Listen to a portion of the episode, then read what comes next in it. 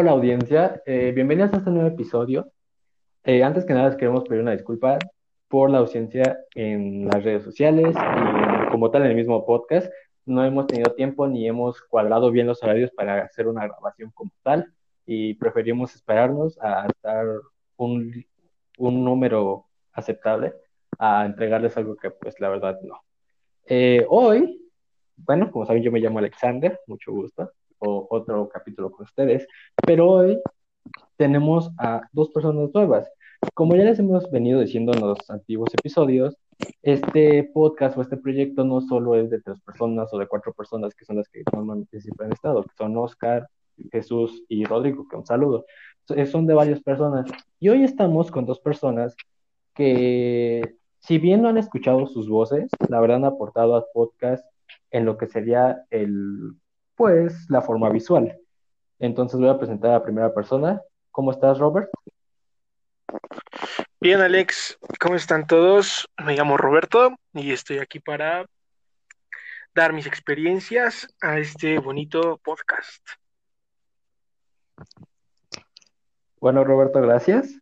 Y para, y por último, pero no menos importante, Lalo, ¿cómo estás, Lalo? Hola, ¿cómo están todos? Yo soy Lalo y vengo a este a esta bonita idea entre mis amigos para pues para hacerlos reír un rato a todos y espero que se diviertan.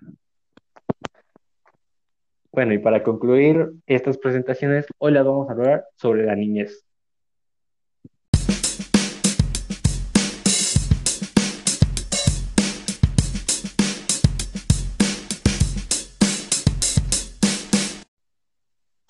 Bueno, y para empezar el contenido de este capítulo, eh, quiero dar la palabra a Lalo. Lalo, ¿qué nos puedes compartir de esta linda y hermosa etapa que es la niñez en tu vida? Bueno, hola de nuevo. Pues la niñez para todos es hermosa, la verdad. La verdad es que sí. Sea, sea lo que sea, siempre, siempre te deja marcada esa etapa de tu vida, más que todas, yo creo. Apenas tengo 16, 17 años, pero, pero pues yo creo que esa es la, la parte en la que... O sea, en este momento no somos adultos, güey, pero tampoco somos tanto niños, o sea, ya estamos en ese filtro de ver qué pedo. Sí. Sí, pues somos jóvenes adultos, casi, casi. Casi. Ajá. Falta poco, poco. Poco. Dicen. Ajá. Sigue la y pues, no sé, a veces quisiera ser un bebé, ¿no? Porque, pues de bebé, todo te, todo te vale. No o, sea, o sea, de bebé, ¿qué pedo? O sea, de bebé ni te preocupas por mantener la cabeza así, güey. O sea, te vale ver eso. O sea, ¿qué te importa, güey? comer y dormir. Exactamente, comer y dormir. Y jugar, güey. Ya, o sea, llegas a nivel 3 pues y sí, ya o sea, desbloqueas jugar aparte ni siquiera como que tenemos memoria, o sea, yo creo que todos tenemos memoria a partir de como tres años. según yo, atrás, ni te acuerdas de lo que hiciste. Según yo es a partir de los tres, cinco años, o sea, en ese lapso de tiempo. Mi memoria más lejana de lo de mí, de, de que hice algo, cuando yo tenía dos años. ¿Dos? Neta, dos años. ¿Y qué recuerdas? de que ¿Estabas aprendiendo a caminar? No, un día que fue a la feria. No mames. Sí, me acuerdo. Tenía mi playera de Chivas, como siempre.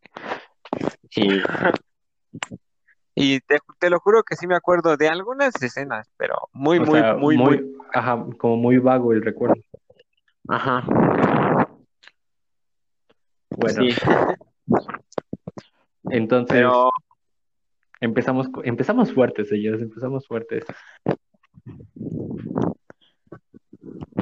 Eh, cuando nací, no fue un bonito nacimiento, puesto que hubo algunos problemillas ahí respecto a... qué? Porque era prematuro, para empezar. Por, y... por mucho, o sea, en plan de que te faltaban tres meses o algo así. No, un mes y medio, un mes. También dije tonterías. Pero ¿por qué, por qué fuiste prematuro?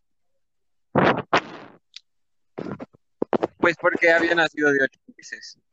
O sea, sí, Pero güey. también, O sea, sí, eres prematuro porque naciste antes, güey. Pero ¿por qué naciste antes? O sea, por ejemplo, hay, hay niños a los que se les enrolla el cordón umbilical, eh, su mamá, su placenta. O sea, ¿tú por qué naciste antes? Ah, porque, porque mi mamá fue al doctor y ahí ya. Le dijeron que ya tenía que sacarme de ahí. Andaba, andaba desesperado yo. Ya andabas ahí sacando los, los de fútbol. Güey, hace poco, no sé si la audiencia lo haya visto y no sé si ustedes lo hayan visto. Vi un como un tráiler, un capítulo de una tipo serie para adultos animada, tipo Rick and Morty. Pero de un bebé, o sea, la historia no sé si es real o fue como un capítulo así hecho al azar. Era de un tipo que nunca había salido de, de la panza de su madre, güey. Entonces el vato tenía como 20 años Ahora. y estaba en la panza de su madre. Y literal la serie era eso, de un vato que estaba en la panza de su madre de 20 años. güey. O sea, yo no sé si, si es como de una cadena en plan para adultos o algo por el estilo, o sea, animaciones para adultos. Pero o lo haya hecho alguna persona aburrida, güey. Pero yo lo vi y me dio mucho cringe, güey. Así fue como de qué pedo. O sea, lo Sí, vi en los videos de Facebook, güey. tan solo imaginarlo da cringe. Sí, No güey, manches, qué loco. Está, está muy, y es que aparte era como el intro, o sea, la canción del, del, del capítulo, y, y empezaba, güey, con que el vato estaba literal, pues, en, en el vientre de la señora, iba a visitarle un amigo, güey. Entonces te quedas como cara de, ¿qué pedo? O sea, te quedas con cara de, ¿qué pedo estoy viendo? Porque esta cosa que hace en Facebook, y pero aún, ¿a quién se le ocurrió esto? Entonces, Andaban, hay que andaban agradecer fumados. Hay que agradecer y reconocer a Lalo que salió antes del vientre de su madre. Sí. Claro, claro. Pero a ver, Lalo Sí, nació Lalo. con la playera de Pero los bueno. chivas puesta. Lalo nació con la pelea de los chivos puestos. Pero bueno, ya después, cuando, cuando nací, cuando iba a nacer, le di- creo que le dijeron a mi mamá que era ella o yo, creo. Pero pues eran doctores chafas. Yo, Ok. pues sí, porque con eso no se juega. Con eso no se juega. O sea, pero es que hay veces en las que, pues sí y no, güey. O sea, hay veces en las que sí es como las- la mamá o el hijo, pero hay otras veces que dices, ok, puede que todo salga bien o puede que algo se complique y se tenga que elegir. Ajá, o sea, eso Puede me ser. pasó a mí, de hecho. A mí también, güey. De hecho, Puede ser, pero fueron dos errores ajá. del mismo doctor. Ah, entonces sí, Porque ya. cuando nací, cuando nací, le dijeron a mis papás que yo tenía luxación de cadera. O sea, que saliste chueco de la cadera. ¿o qué pedo? Ajá, algo así, que no iba a poder caminar no. bien. Ajá. Y pues sí tenía unas chuecas, pero no tanto. Ok. E- ese fue Y, el, pero no era cierto, o sea, ese no fue el era primer cierto. Ese error. fue el segundo. Ese fue el segundo. El primero fue decirle que era ella o yo.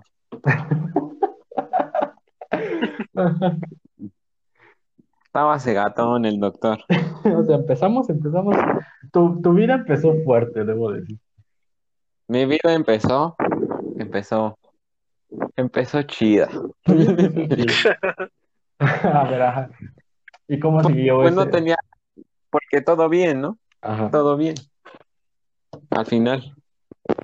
Y pues ya lo de, lo, lo de los, lo de los pies, pues siempre he sufrido pie plano hasta hace unos cuantos años que usé plantillas y ya no se me volvieron a, a aplanar. Ok. Este, cuando era niño, yo era medio, pues era hijo único, ¿no? Pues todo para ti. O sea, sí, todo Todo. acá. Todo Sí, acá, todo chido. Sí.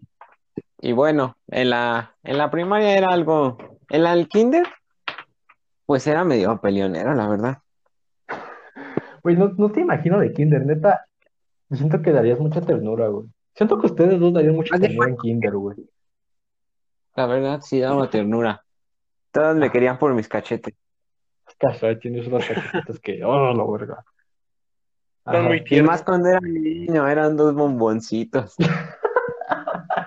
Bueno. Ajá. Está bonito, está bonito. Entonces en el kinder eras peleonero. Era peleonero. Ok. Una vez me peleé con mi primo por una chava, Ok. por una, Por una niña. ajá.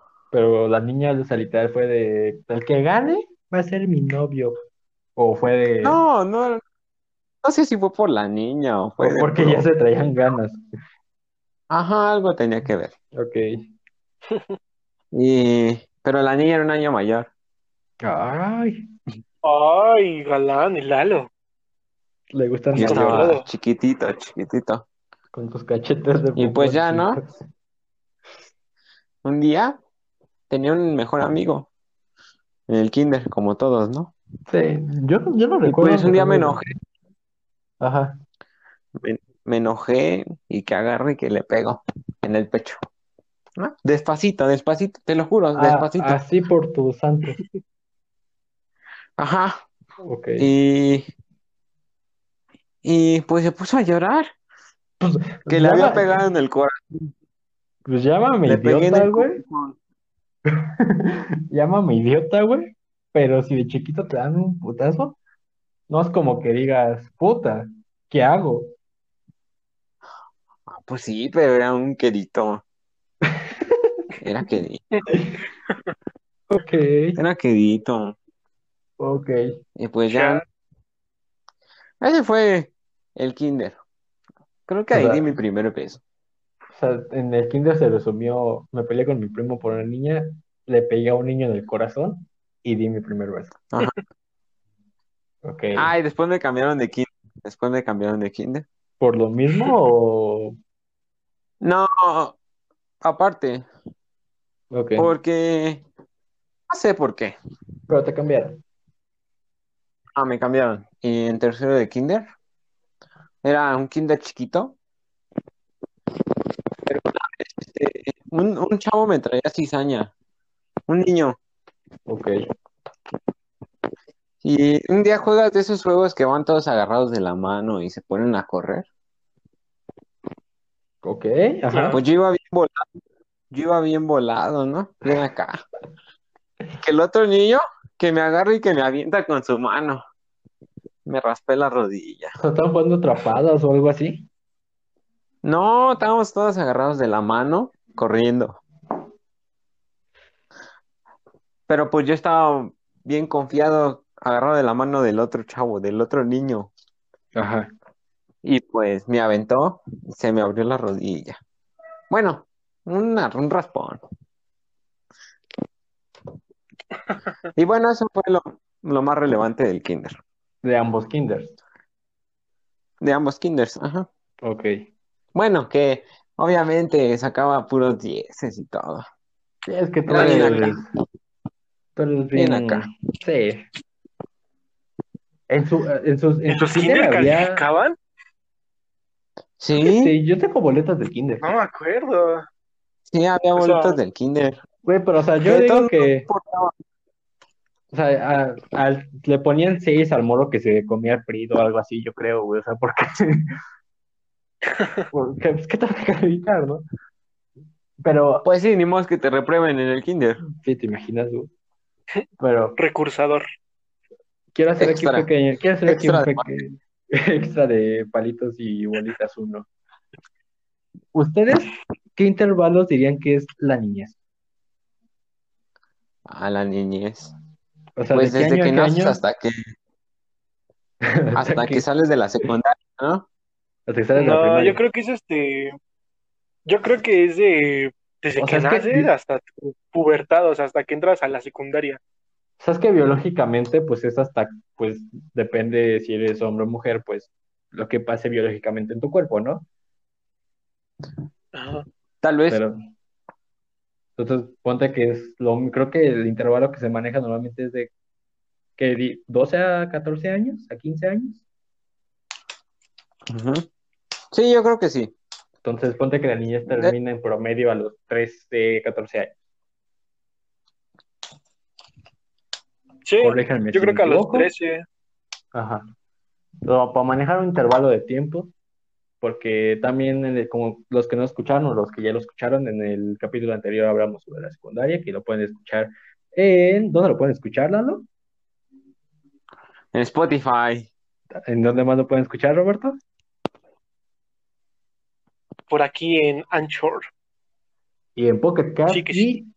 y creo que ya también está en Google Podcast, por si lo quieren buscar. Pero bueno, sigamos con Lalo después de este pequeño espacio publicitario. Ah, bueno, bueno, pues, pues ya no salí del kinder. Todo bien. Todo bien, todo bien hasta aquí.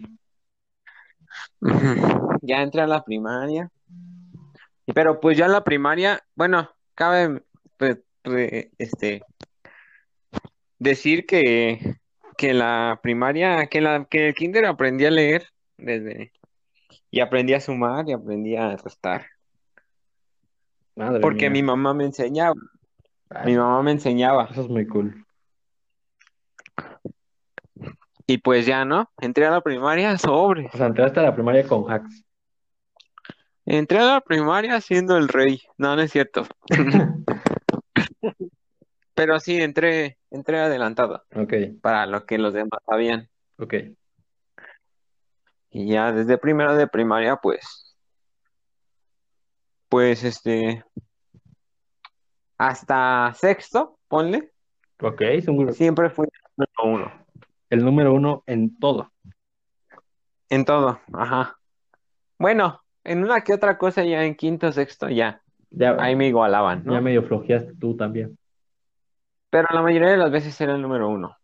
Aquí quiero hacerte una pequeña una pregunta. Aquí es donde conociste a una amiga en común. Ah, no, ella la conocí entrando a mediados de quinto. Ok, ok. Mediados de quinto. Ajá. Cuando Me quitaba el trono en algunas cosas ella. un saludo a nuestra amiga.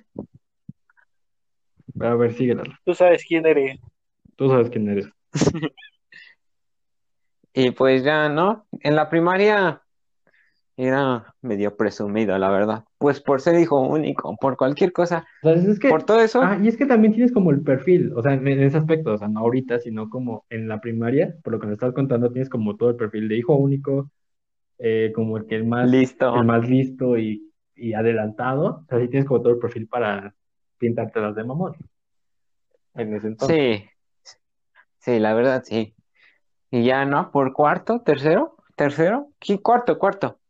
Una, mi ex, que era mi ex en la secundaria, Ok, la conocí desde primero de, de, de primaria. Y pues todo ese trayecto fue, fueron de primero a sexto, como que nos odiábamos, pero también éramos como mejores amigos, ¿no? Ok.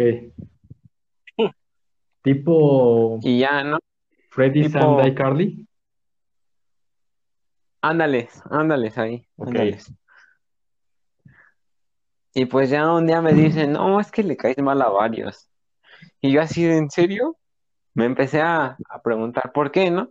Pues, ajá, Y dice, "No, ajá. es que eres medio presumida y, Medio mamón. y fastidiosa.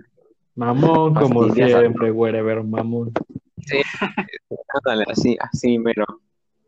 Y pues a mí me pegó, ¿no? O sea, si fue algo que dijiste, ¿qué pedo? Ajá. Y en ese, en ese tiempo había nacido mi hermanita, Ok. mi primita. ¿Tú cuántos tenías? Eh, Yo tenía ocho. ok. Iba en tercero, tenía. Se llevan un buen tiempo. Sí. Ok.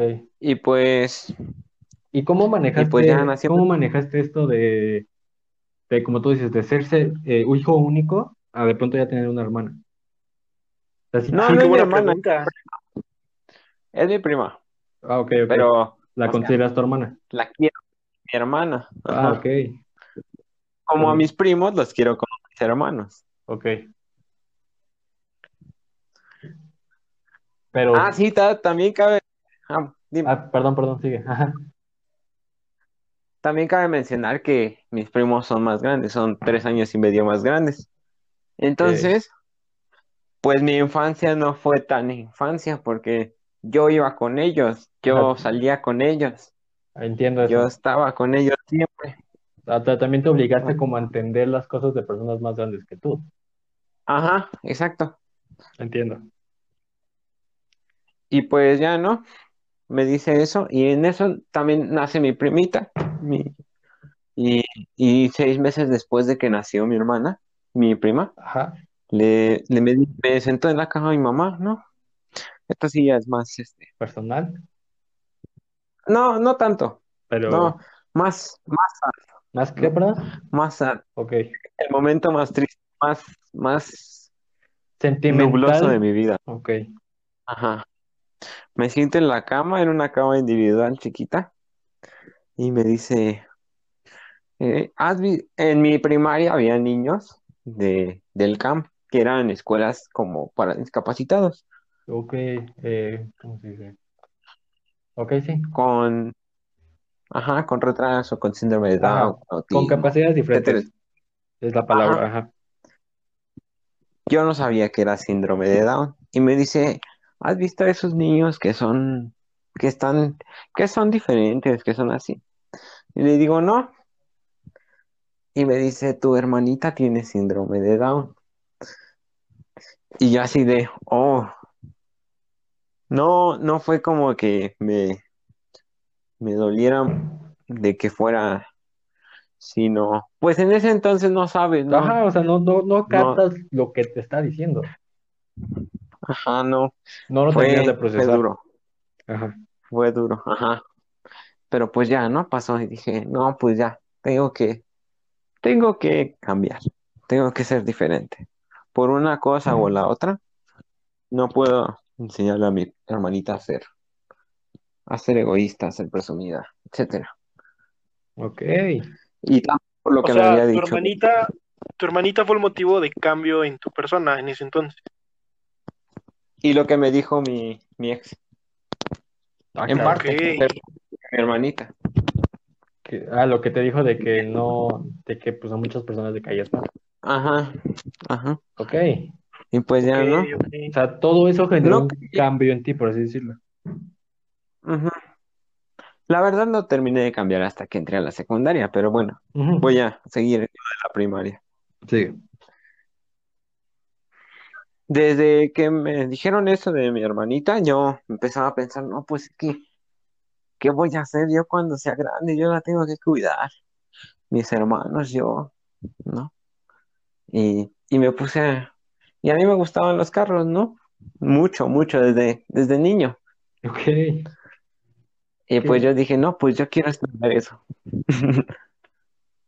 Que Yo pues, quiero estudiar eso para querer a mi hermanita, para cuidarla, para todo, ¿no? ok. Desde los ocho años me puse a pensar eso. La verdad es que hay un chapeau pues- muy grande por ti y por esa mentalidad que adquiriste desde los ocho años. Hay personas que nunca la adquieren y prefieren eh, deslindarse de responsabilidades, lo cual habla muy bien de ti, Lalo. Sí, pues, y pues no te creas, a mis papás en un día van a envejecer No, y, pues sí, y solo pues, yo, yo puedo, puedo es cuidarlos. el siglo de la vida. Sí, no tengo hermanos a quien, pues a quien dejarles el encargo. ¿no? No puedo. Pero pues ya, ¿no? Pasó esa historia, ya desde esa edad ya, ya sabía que quería. Eso es muy... En parte, porque ahorita estoy confundido, pero en parte ya sabía, ya sabía que. Ok. Pero ya, eh, pasó esto y cómo siguió tu progreso con esta mentalidad, con todo lo que iba pasando. ¿Qué pasó con Lalo después de eso? pues, pues comencé, a- em, terminé de cambiar hasta que, hasta que entré a la la verdad. Ajá. Ok. Porque pues ya traía como una onda en la primaria que era difícil de mover, que no era fácil de pensar enfrente de mí, porque la verdad sí, a veces sí me pasaba, pero había otro castrocito por ahí que, que pues X, ¿no? Eras alto capo. Ajá. Y ya este, y pues ya, en el ámbito de, del físico, de, siempre he sido un niño rellenito. Antes estaba más gordito cuando era niño. Estaba más tierno, más tierno, Más de esos niños gorditos apachurrable. que ves y que dices, ah, lo quiero abrazar, Ok, ok. ¿no? Pero Oh, no. pues a los seis años, seis, cinco, seis, ¿Diste como un me metieron en un equipo. Ah, Me metí en equipo, un equipo de fútbol. ok. Ajá, creo. Y, y pues no, de ahí empecé a jugar fútbol. La verdad no era bueno cuando era niño. Ahorita más o menos. No, no soy bueno, pero tampoco soy malo. Eh, Eres buenardo, o sea, eres buenardo, debo decir. Debo es el eres comandante. Lalo. Era, era suplente, era banca. Era muy banca. Ajá. Más banca que Daniel. Pues ya- por cierto, Daniel, un saludo, estoy escuchando esto. Ya dile, ya dile a tu señora que suelte la cadena, por favor. Por favor, Daniel. Te Sí, queremos, haznos un favor. te queremos, amigo. Y te extrañamos. Te extrañamos. Ajá. Y pues ya, ¿no? Desde ahí empecé a practicar deporte. Entonces, Como por los ajá. ocho años, pues hicieron un esfuerzo mis papás y me metieron en la escuela de Chivas, ¿no? No mames. Pero, Órale. pero la escuela no es fuerzas O básicas, sea, sí, es muy a los diferente ocho porque años no creo que te puedas meter a fuerzas básicas, ¿o sí? tienes que pagar. Ah, bueno. Ah, bueno. Ajá. Pagaban una mensualidad, la verdad, alta. Sí, es que suelen ser Y altas. pues la verdad, no, no me, no, no era bueno. No, o sea, no me metía, nomás iba a entrenar, la verdad. Mejor me regresaba donde entrenaba antes y, Y y era cuatro veces más. No, pues sí. O sea, que está bien que quieras que tu hijo quiera, está bien que quieras que tu hijo sea aquí, hazlo todo, pero si ves que el morro no tiene aptitudes, no lo forces. Pregúntale qué quieres Y hacer. aparte, yo tampoco era como que, oh, quiero ser futbolista, porque no es mi sueño. Ajá. Pero disfrutas Y ya. jugar. Pero te gusta, Sí, ajá. lo disfruto, O sea, como juego, pero no es como que me quiera dedicar a... las veces que hay una línea, Ah. y hay una línea muy grande entre hobby y profesión. O sea, ya, ya es una línea muy grande. Pero, ajá, Sí, te regresaron y eras un niño gordito y por este entrenamiento y por este ejercicio empezaste a adelgazar, empezaste a agarrar cierta condición. ajá. Y ya, este, poquito más grande, me metieron al karate. Ok, Iba al fútbol, karate. era salto capo. Ajá. Y después, un entrenador del, del, de los entrenamientos a los que iba, agarra y dice, voy a hacer un equipo de chavos que vienen a entrenar y los voy a entrenar yo sin... No nos cobraba. Ok. Y te Y metiste, pues ya, ¿no? Y me metí. Igual era banca, pero pero ni ya, modo. ajá, Sí. Y, y después entré a, como era gratis, pues creo que por eso entré a la natación. o sea, esto No sé si en algún momento ajá, fui al karate, fútbol y a la natación al mismo tiempo. Creo que sí, que pero fue muy poco. Mientras esto, ¿cuántos años tenías? Como nueve, diez, ¿Ibas como en tercero de primaria? cuarto, ajá, Ok. tercero, cuarto. Entonces, durante un periodo tal vez pequeño de tiempo, al- eh, alternaste entre cuatro, cuatro cosas, Tres, tres. tres. Otro en la escuela, Ajá, contando la primaria. contando. Y pues ya, ¿no? Este, pasó. El karate me salí porque no era bueno, la verdad. Si en el fútbol no era bueno, En el karate tampoco. en el karate tampoco. Eso explica por qué No le pediste clases a Saúl una vez. Sí, no. No le entendí nada. Quiero, quiero contar esta pequeña anécdota. ¿La puedo contar. Lolo? Claro, si tú me das permiso. Hola. Eh, una vez estábamos en la escuela a la que vamos todos los, participantes de este podcast y enfrente de ella hay un puente, pues tipo de los que hay en la ciudad, con que habilitan como ciertos espacios de césped abajo de los puentes, ¿no? Un camellón. Ajá, un Ah, un camellón. camellón, perdón. Ajá.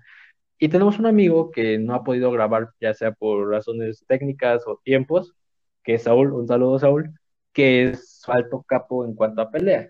No tengo muy claro qué practica, algunos de ustedes me podría, podría alumbrar a la audiencia y a mí qué es como tal lo que él practica. No recuerdo bien el nombre.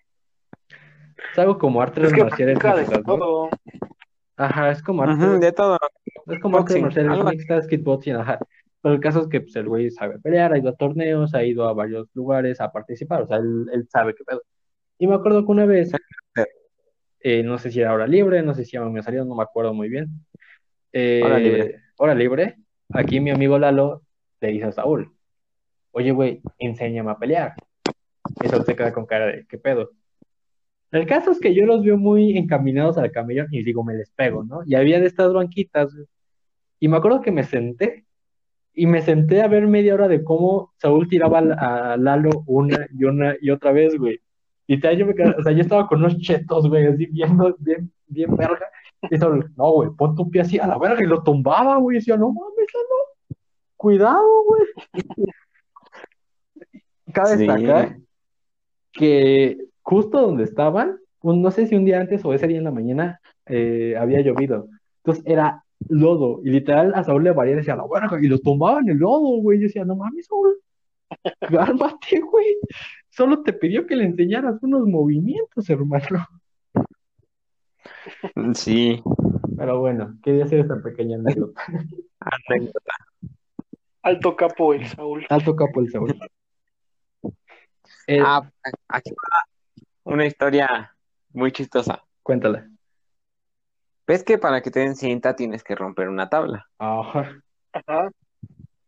Yo era cinta blanca, la primera, la más básica. Ok. Ajá. Y pues iba a pasar a la amarilla con blanco, a la blanca con amarillo. Ok. Y ya estaba bien feliz. ¿Qué iba a pasar yo? No pude romper la tabla. Me la tuvieron que romper tantito para que pudiera romperla.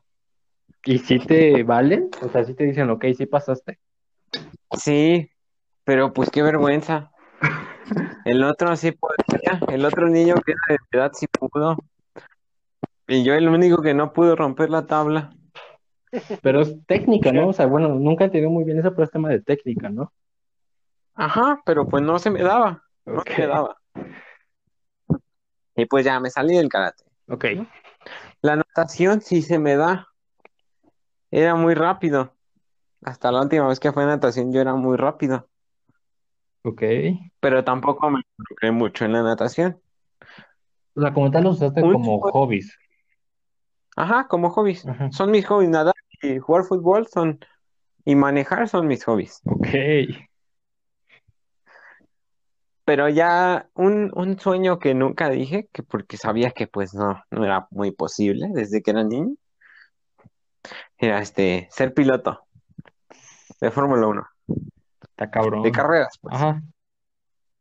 Pero pues no, nunca lo dije. Dije, no, pues no, no hay dinero, no, no es- sé, no. Y es caro, ¿no? O sea, Es, es muy caro, tú tienes que tener tu, tu coche, si no te patrocinan, tú tienes que comprar tu coche. y el, el equipo y todo, ¿no? Como tal. No, es muy real, es muy, muy caro. Tienes que ser rico. Ok. Pero ya no, no, ya pues ya no fue porque tienes que entrar desde que eres niño, desde que tienes siete, ocho años.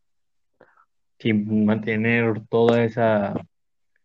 ¿Cómo se dice? Ajá. Bueno, toda esa economía, toda esa capacidad adquisitiva todo ese tiempo. Bueno, no tú, tus O papás, que sí. te patrocinan, que la verdad, si tienes talento, te vamos a patrocinar, pero es Pero es muy complicado que te patrocinen, ¿no? Como, bueno, como en todo, o sea, solo es como a, a, mu- a personas selectas. A personas que de verdad dicen, este va a ser campeón, Ajá, este nos va a regresar nuestra inversión. Sí, porque al final es inversión. O sea, al final es decir, este güey me va a hacer ganar más de lo que yo le estoy dando en este momento. Ajá, exacto. En eso significa. Ajá. Y pues ya, ¿no? Ya, eso fue de, de la etapa del deporte y todo. Por otro lado, en los videojuegos, Ajá. un día mi papá llega y nos sienta en la sala, ¿no? Le daban premios antes en su antiguo trabajo. Ok. Y pues nos sienta todo, toda la familia, pues era algo nuevo, era, era diferente. ¿Qué está Y no, pasando? entra con, nos dicen cierren los ojos, ¿no? Y cuando los abrimos, era un Xbox, Madre mía. era el 360, la primera generación. Tenía yo cuatro años. Madre. Ah, Y pues ahí empecé- primero, literal. El primero. Ajá. Y ahí tú empecé a jugar, agarraste el cariño. pero solo, ajá, el cariño, al Xbox, a todo eso. Pero solo jugaba FIFA. Era lo único que me llenaba, jugar FIFA con mis primos, hasta la fecha. Ok. Y Guitar Hero, pero pues estaba chiquito, mis dedos no llegaban a los botones. Buah, está bien loco los vatos que hacen récords o speedrun de esas madres. Están bien locos, güey. Sí. Y también en ese tiempo teníamos una computadora. Mis primos tenían más, más de edad, por lo tanto ellos ya estaban aprendiendo a usar la compu, tenían como 8, 7. Ok. Y pues yo viendo, yo aprendí a usar la computadora. Yo veía cómo le movían, a dónde le picaban, qué hacían, y yo aprendí a usar la computadora desde que era, pues desde que tenía como 5 años. Ok. Siempre fui muy listo. Ahorita no sé qué me pasa, pero siempre fui muy listo. El amor, Dolo, el amor. El amor a pendeja. La adolescencia, sí. La adolescencia Sí. pendeja. Ajá. Y ya para, pues ya, la parte final fue el, el, el amor en mi niñez. Para concluir, vas a terminar pero- con el amor. El amor, sí. Ok. Ajá. El amor, pues, en el kinder, pues la que les había dicho, ¿no? La que era un año mayor. Ajá. Este, en la primaria, en cuarto, un día le mandé un papelito a la que fue mi ex en la secundaria, ¿no? Y le dije, ¿quieres ser mi novia? Y pues yo había, yo había apostado, había apostado con un chavo, con otro niño, 10 pesos, a que me decía que sí. Nada más porque sí. Ah, bueno.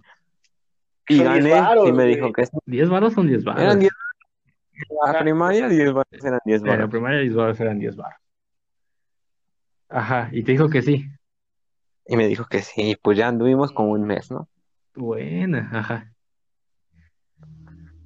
Ya, ya X, ¿no? Porque nuestras mamás no debían de saber. Era un secreto. Era un secreto. Secreto de amor. Eres secreto de amor. Secreto. Secreto. Ajá. Pero en la primaria todas me querían. O sea, no todas, todas me, todas me querían Hay que, la que yo quería. hay que preguntarle a Lisette. que, es que Ah, ya ella, era. Era ni pedo. Un saludo, Lisette. Ajá. ella era la que no me quería. Lisette era la única que no te quería. Ajá. Serizo. Pero Bueno, ajá. hasta quinto todas me querían, ¿no? Ya en sexto como que había, había otro chavito Que llamaba- también. bueno, era otro chavo, no lo van a ubicar, pero, pero pues también le gustaba una que otra. Le gustaba una que otra, ¿no? Jugábamos listón. Para decir, no, pues, ¿a quién le gusta Lalo? Y, y soltaban los que no, a los que no les gustaba, y las que les gusta, a las que les gustaba se quedaban adentro. Vámonos. Ese era nuestro juego en la Ok. Y pues ya, pues ya, nomás anduve con, con ella un mes y, y Lizeth nunca me hizo caso. Qué lista. Ajá. Se pasa de la... Pero es que esa niña era un caso, la verdad. No es mala onda, Lizeth. Eras un caso. Y hasta la Bien fecha. la. Les cuento, les cuento, les cuento, les cuento lo que hacía. No, no lo cuentes. Por respeto a ella, Sí, no. ahí va a quedar. Bueno, una parte chistosa mía, mía, Ajá. de mi parte. Que le involucra, pero pues X, ¿no? Un día fue con trenzas. Fue con trenzas. Ajá. Un amigo que se llama Abraham. Entonces él empieza a decir, en día María. Por las trenzas, no porque se pareciera, Por por las trenzas. Sí. Ajá. Y yo, pues le seguí el juego, ¿no? También dije India María. Y, y pues Lisette se puso a llorar. Ay, pobrecita. Ajá. Y esa fue la primera vez que llamaron a mi mamá. La única vez que han llamado a mi mamá porque yo hago algo malo. Fue por hacer llorar a Lisette. Por hacer llorar a Lisette. De por sí lloraba un poco, bueno, mucho, pero desde el primer día que llegó, pero Ya dejen de tupir Pero a mi pues- amiga, por favor. no. Sí, pues sí, pero me rompió el corazón. Güey, tú te lo buscaste, güey. O sea, neta, India María. Pues sí, pero pero era juego, estás en la primaria. Es que éramos Show, niños, güey, o sea, cuando somos Era niños show, no somos conscientes tanto como de que si hacemos daño a alguien. O sea, ya a partir de la primaria, pues, Lalo pues sí se pasó, ¿no? Pero antes no tanto. Obviamente no, güey, pero tampoco te mamas. Pues, no. Y, y hubo varias peleas con ella que, que, que sí marcaron mi primaria. Como dos. Y la que más me marcó no fue pelea, pero me ganó en el examen de la Olimpiada del Conocimiento. Ahí quedé en segundo lugar. No había quedado en segundo lugar en nada. Verga, güey. Y ella Wow. llega y, él- y saca punto cinco más que yo, no me acuerdo. Pero eh, era de, en general todas las materias. Ajá. Y pues no, no, pues sí, sí me di el bajón ahí. Porque fue la primera vez en segundo. Porque yo ganaba en todo. Hasta en secundaria, en primaria, en todo ganaba, menos en, en eso. Y pues ya, eso Güey, fue ¿cómo hasta la, cómo hasta la fecha lo tienes marcado? O sea, no mames. Pues sí, porque en ese tiempo a mí me importaba mucho eso. O sea, no te olvidas de lo que te importaba demasiado. Ahorita la verdad me viene y me va que me ganen, porque pues obviamente no soy el mejor en todo. Maturaste. Sí, pero pues no. Y pues ya, eso fue todo. Eso fue todo. Lo cierto es que fue, fue algo muy divertido, debo decir. Sí, pero sí la quería mucho. Hasta Bueno. lloré por ella una vez. Enfrente de la maestra. A Lisette. Ajá. Ay, pensé que todo maestra. No, Pero bueno, esa fue en la secundaria. Eso ya fue después. ok. Entonces, Roberto, ¿tú qué nos puedes aportar después de esta santa explicación? Uy, hermano, un montón de anécdotas. Pues empezamos, ¿no? Como los tres creo que aquí tuvimos una dificultad al nacer. Pues yo no Vamos al lado. O sea, me acuerdo que nunca me he dicho como detalles, pero yo pues soy de los primeros días de enero, ¿no? Soy del 5. Pero ya desde Ajá. antes le decían a mi mamá, no señor, es que su hijo ya a lo mejor ya van a nacer en estos días. Entonces mi mamá estuvo yendo toda una semana entera al hospital para ver si ya salía o si no, si sí, si no. Y todo era porque yo me había acomodado ya para salir, pero no, no No salía. tiempo. No, no es que no hubiera tiempo, ya, ya era el tiempo, pero no salía, yo no quería salir. No sé por qué. Entonces, ya, ya cuando iba a nacer, pues ya tuve mis dificultades porque el cordón sí se me enreda a mí en el cuello. Ajá, es lo que te estaba diciendo, que por varias razones pues puede ser precipitado un embarazo o algo así. Pero, ajá, sí. entonces, entonces mi mamá, pues sí tenía, yo sí, yo, yo sí tenía chances de como morir. Y pero sí. también mi mamá, entonces mi papá, bueno, alguna vez mi papá ya ahorita de grande me contó que él de niño, bueno, de niño, con mi hermano, porque yo tengo un hermano mayor, se quedaba pensando cuando iban al hospital, no manches, ¿yo qué voy a hacer solito con dos hijos, no? Porque también era posible de que mi mamá muriera o de que yo muriera. Entonces mi papá así derecho, y ahorita me dijo, de verdad, si me hubieran dado a escoger, yo sí hubiera escogido a tu mamá. Y yo dije, ay, chale. Pues es, Pero, pero se entiende, se entiende, se Güey, entiende es que yo creo que es, es una decisión muy difícil, güey. Sí, Ah, pero muy, muy difícil. es Yo amor a tu mamá que- Pero y luego tú no habías que- nacido. Ajá, entonces pues yo creo que sí Sí. era lo más. Como dice, por mí, bueno, a partir de su, de su punto de vista, ¿no? Mi mamá no, mi mamá quería que yo naciera. Pero ya, ¿crees? Salió todo bien y ya nací. Entonces aquí les va, mi papá me dice de apodo, de cariño me dice pelón. Porque cuando yo nací, nací calvito, pero así súper calvito, o sea, tenía muy poco cabello y mi cabello era súper clarito, o sea, era café muy, muy, muy claro. Cuando me ¿Qué vio, le dijo, pasó? no manches, nació pelón. Yo qué sé.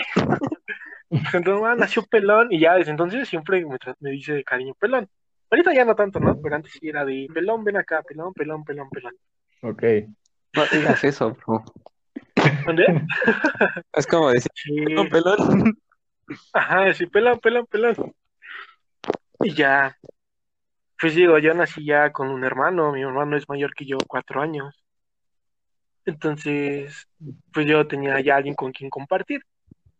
Aunque siempre nos Ok. peleábamos, o sea, creo que es clásico que siempre nos peleemos con nuestros hermanos mayores o menores, da igual. Alex, confirma. ¿confirmas, Alex? Pues sí, es de cierta forma normal. Sí, es normal. Ujú. Ajá, sí. Pero era muy, bueno, no, ese no es el punto. Bueno, ya así creciendo y aunque ustedes no lo crean, de verdad, mi cabello era lacio, señores. Era muy Sí, lacio. lo- Ajá, las fotos que he visto que has subido o algo así, se ve lacio, güey, o sea, se ve de hongo. Tú no Sí, o sea, necesitaste ponerte base. No, chavos, son naturales. Base como el Alex. puta. Ajá. Y ya, entonces, me cuentan, me contaron que, pues, un momento ya tenía el cabello muy largo, ya después de tenerlo tonquito. Y mi papá dijo, no, pues ya lo tienes muy largo, te lo voy a cortar. Y me lo cortó, pero así rapado casi, y a partir de ahí me salió chino. Muy chino. No. Entonces, no sé si hubiera sido natural que ya cuando, después de cierto tiempo se me enchinara, pero justo cuando me corto el cabello, me sale el cabello chino a como me conocen ya ahora. Y pues sí está gracioso porque una vez que empecé a crecer me empezó a salir mucho vello. Entonces fue muy cagado que me dijeran pelón de niño y ahorita sea de los tenga el cabello súper grueso y vello en todos los brazos y así. Ah, qué buenas experiencias, eh, niño. Ajá, Y sí. ya luego pasamos, Perdón.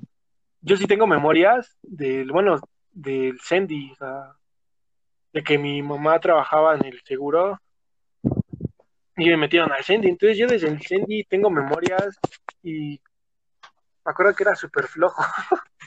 Porque no sé, o sea, ¿ustedes a qué edad empezaron a caminar? Así de ya Normal, güey, a los- solitos. Al año, no, miento un poquito antes del año. Ajá, al año. Yo a los dos años podía caminar, pero no quería hacerlo. Entonces, en el Sendy te prestan juguetes, te prestaban juguetes, ¿no? Para que te entretuviera. Y yo Ajá. lanzaba un juguete lejos y quería que la maestra me lo pasara, bueno, la encargada, ya, y empezaba No a hacer ruidos de bebé y señalando el juguete, decía, "Eh, eh", y así. Decían, ay, no, Roberto, qué flojo eres. Y yo, y ya luego empecé a caminar ya, ¿no? Pero estuvo muy, muy, muy cagado. Y desde niño también he sido como, siempre me ha gustado mucho hablar, hablar y hablar y hablar. Entonces en el kinder me regañaban por hablar. En primaria me regañaban por hablar y hablar y sellos. Y mi mayor miedo era que mi mamá viera los sellos.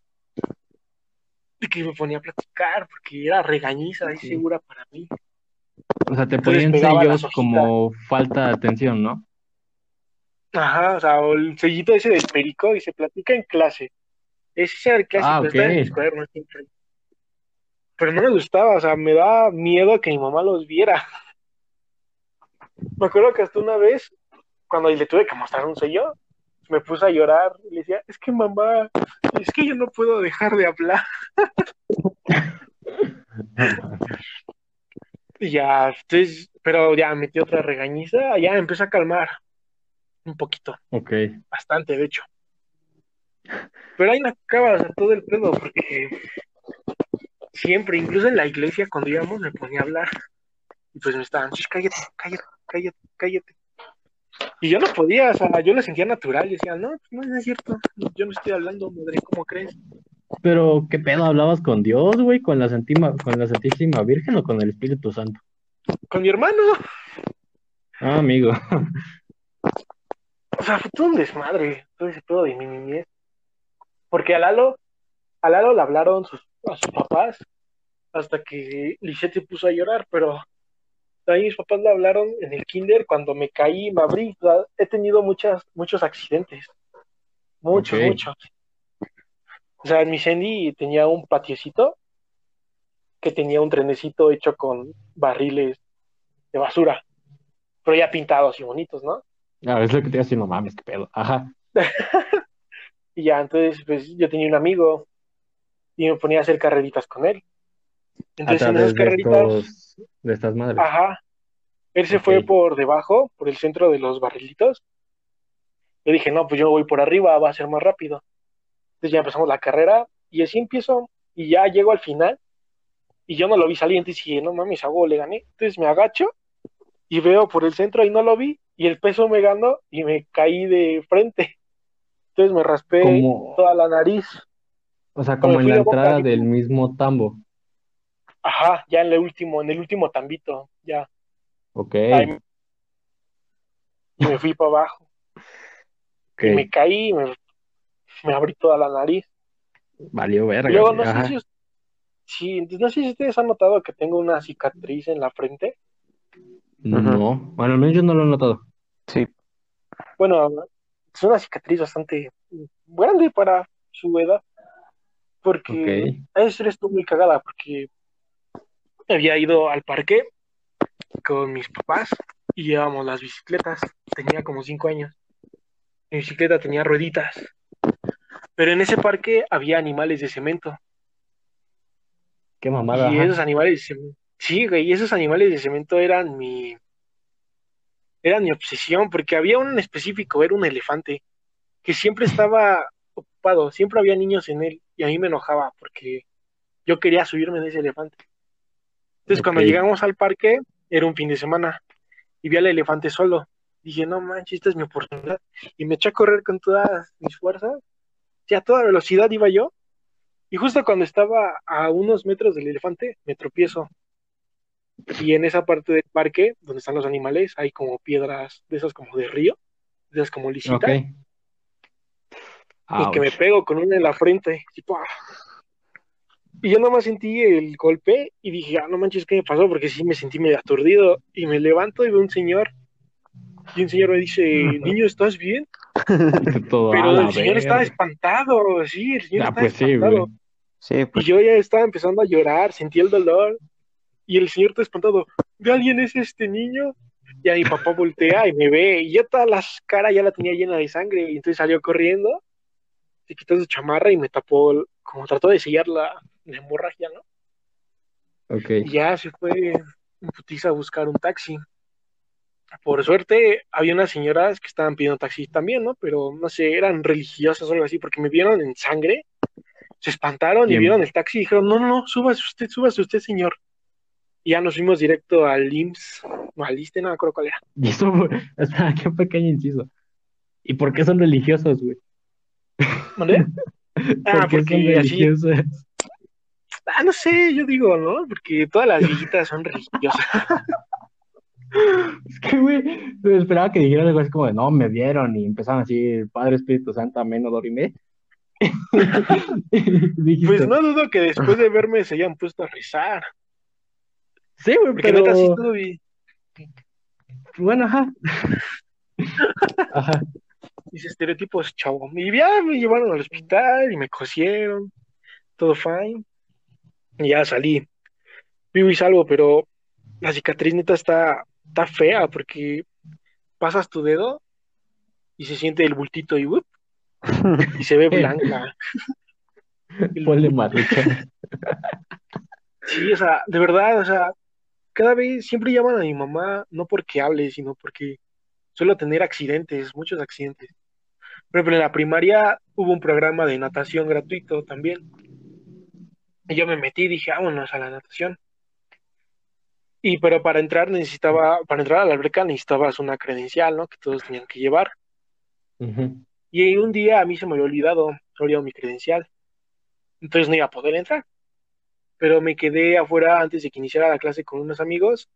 Y no sé por qué el lugar de espera eran como unas bancas, pero eran como retráctiles, o sea, se podían hacer chiquitas, se hacían granotas, así todo el conjunto de escaleras. Eran también como asientos. O sea, eran Vale. escaleras asiento. Ok. Y mis amigos me ponían, se empeza- empezaron a saltar como desde el cuarto nivel, así, uh, para el suelo. Y entonces un niño, Ah, ok, ok, ok. un niño me dijo, ay, ¿a que no puedes saltar, Roberto? Y dije, ay, ¿cómo de que no, chavo? Y me subo y salto. Pero justo cuando caí, pues caí mal y pues todo mi peso se resintió en mi pie izquierdo, creo. Entonces ahí tuve un... Y valió verga. La pata Sí. del Manuelito valió verga. Sí, literal. O sea, no supe en sí qué me pasó en la pata, si se esguinzó o algo así, pero no fue fractura porque sí la podía mover.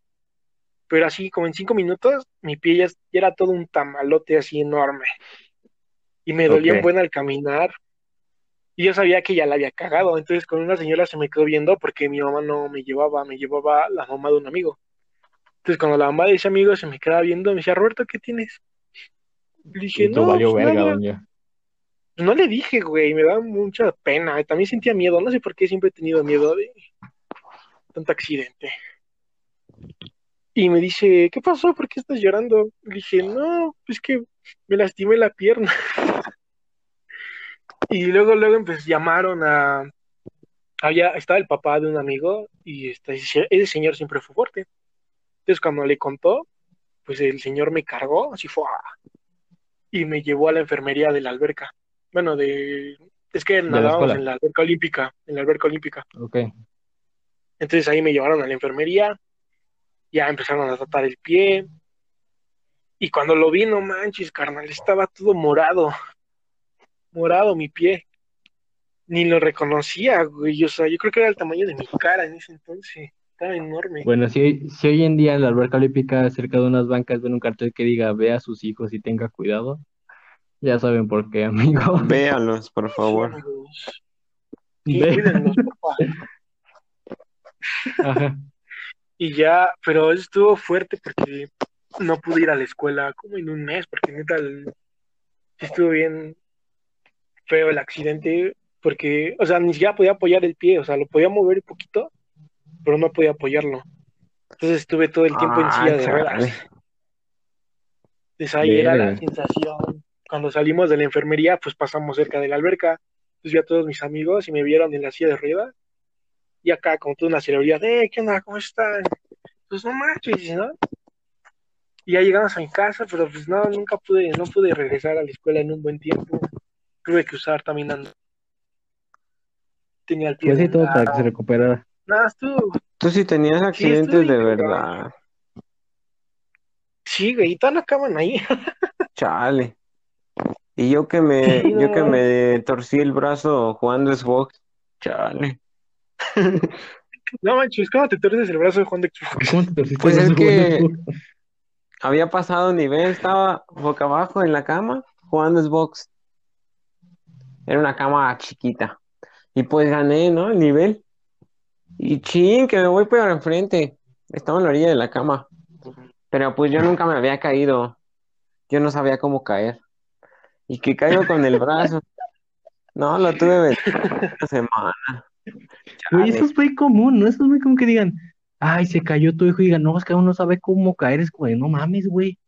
Es Y es que a mí me cuidaban, a mí me cuidaban mucho, no dejaban que me cayera, no, no, no, no. Ay, qué feo, güey. O sea, eras Y pues. Ajá, y aparte, pues me daba miedo caerme, yo me cuidaba siempre. Ok.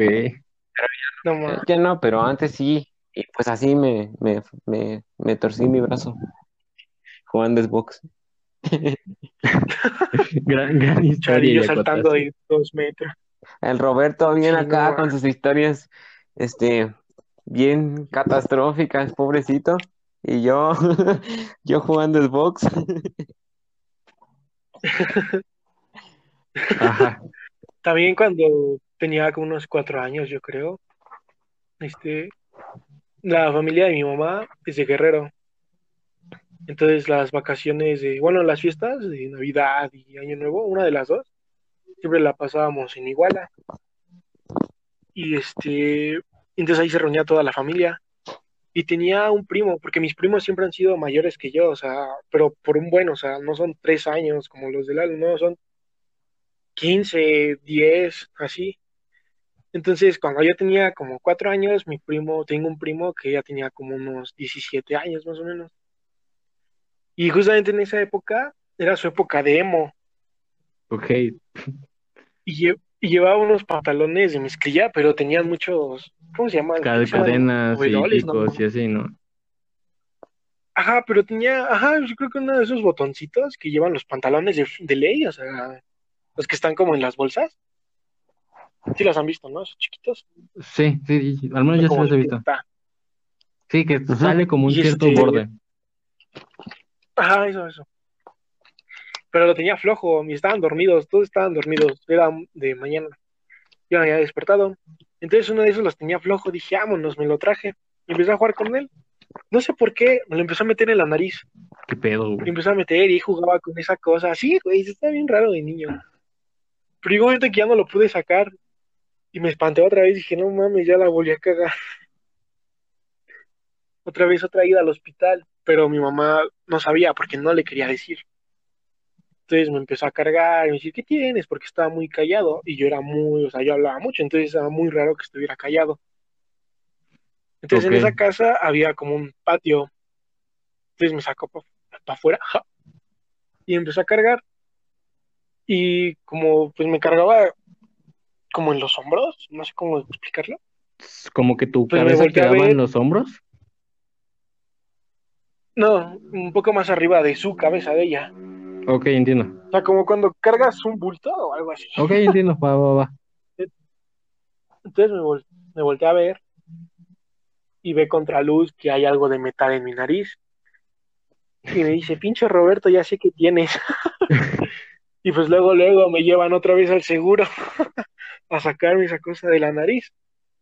Entonces, ya vamos y yo estaba súper espantado. Porque me lleva, aparte de que me llevaba mi tío, pues yo no sabía, o sea, no sé, como que en ese entonces te da miedo que cualquier cosa que te pase ya es como peligro, ¿no? Muy cabrón. Y me voy a morir, me voy a morir. Pues, no sabes Porque tenía mucho miedo. Ajá, pues no sabes qué onda. Entonces ya llegamos al seguro y ya el doctor ve y dice, ah, sí, ya, esto es muy seguido. Dije, uy, ¿no? ¿Cuántos sí, niños como yo? De hecho, hay, hay un capítulo de Doctor House, no sé si lo has visto o lo han visto, donde mm. va un chavo y lleva a un niño bebé, a un bebé, y le dice que tiene algo en la nariz. Y Doctor House le quita como un bombero. Después de ahí, ah, lo lleva otra vez y el niño tenía un, camión de bomberos en la nariz ahora. Y doctor le dice, le dice como que no mames, ¿por qué estás haciendo que tu hermanito se deje, se meta cosas en la nariz? Y lo lleva otra vez, pero dice que esta vez lo estuvo viendo todo el día y que no le vio nada, pero que lo sigue viendo mal. Entonces, doctor, el, obviamente House, agarra como un imán y, y se lo pone en la nariz y jala un gato de metal y le dice al, chavo que el, bebé estaba siendo más inteligente porque no estaba, no se estaba metiendo cosas en la nariz, estaba mandando ayuda al gato. no me acordé de eso ahorita. Pues sí, ándale algo así, entonces, pero, o sea, dolía, ¿no? Porque me metieron unas pincitas muy delgadas a toda la fosa nasal para tratar de sacarlo. Sí.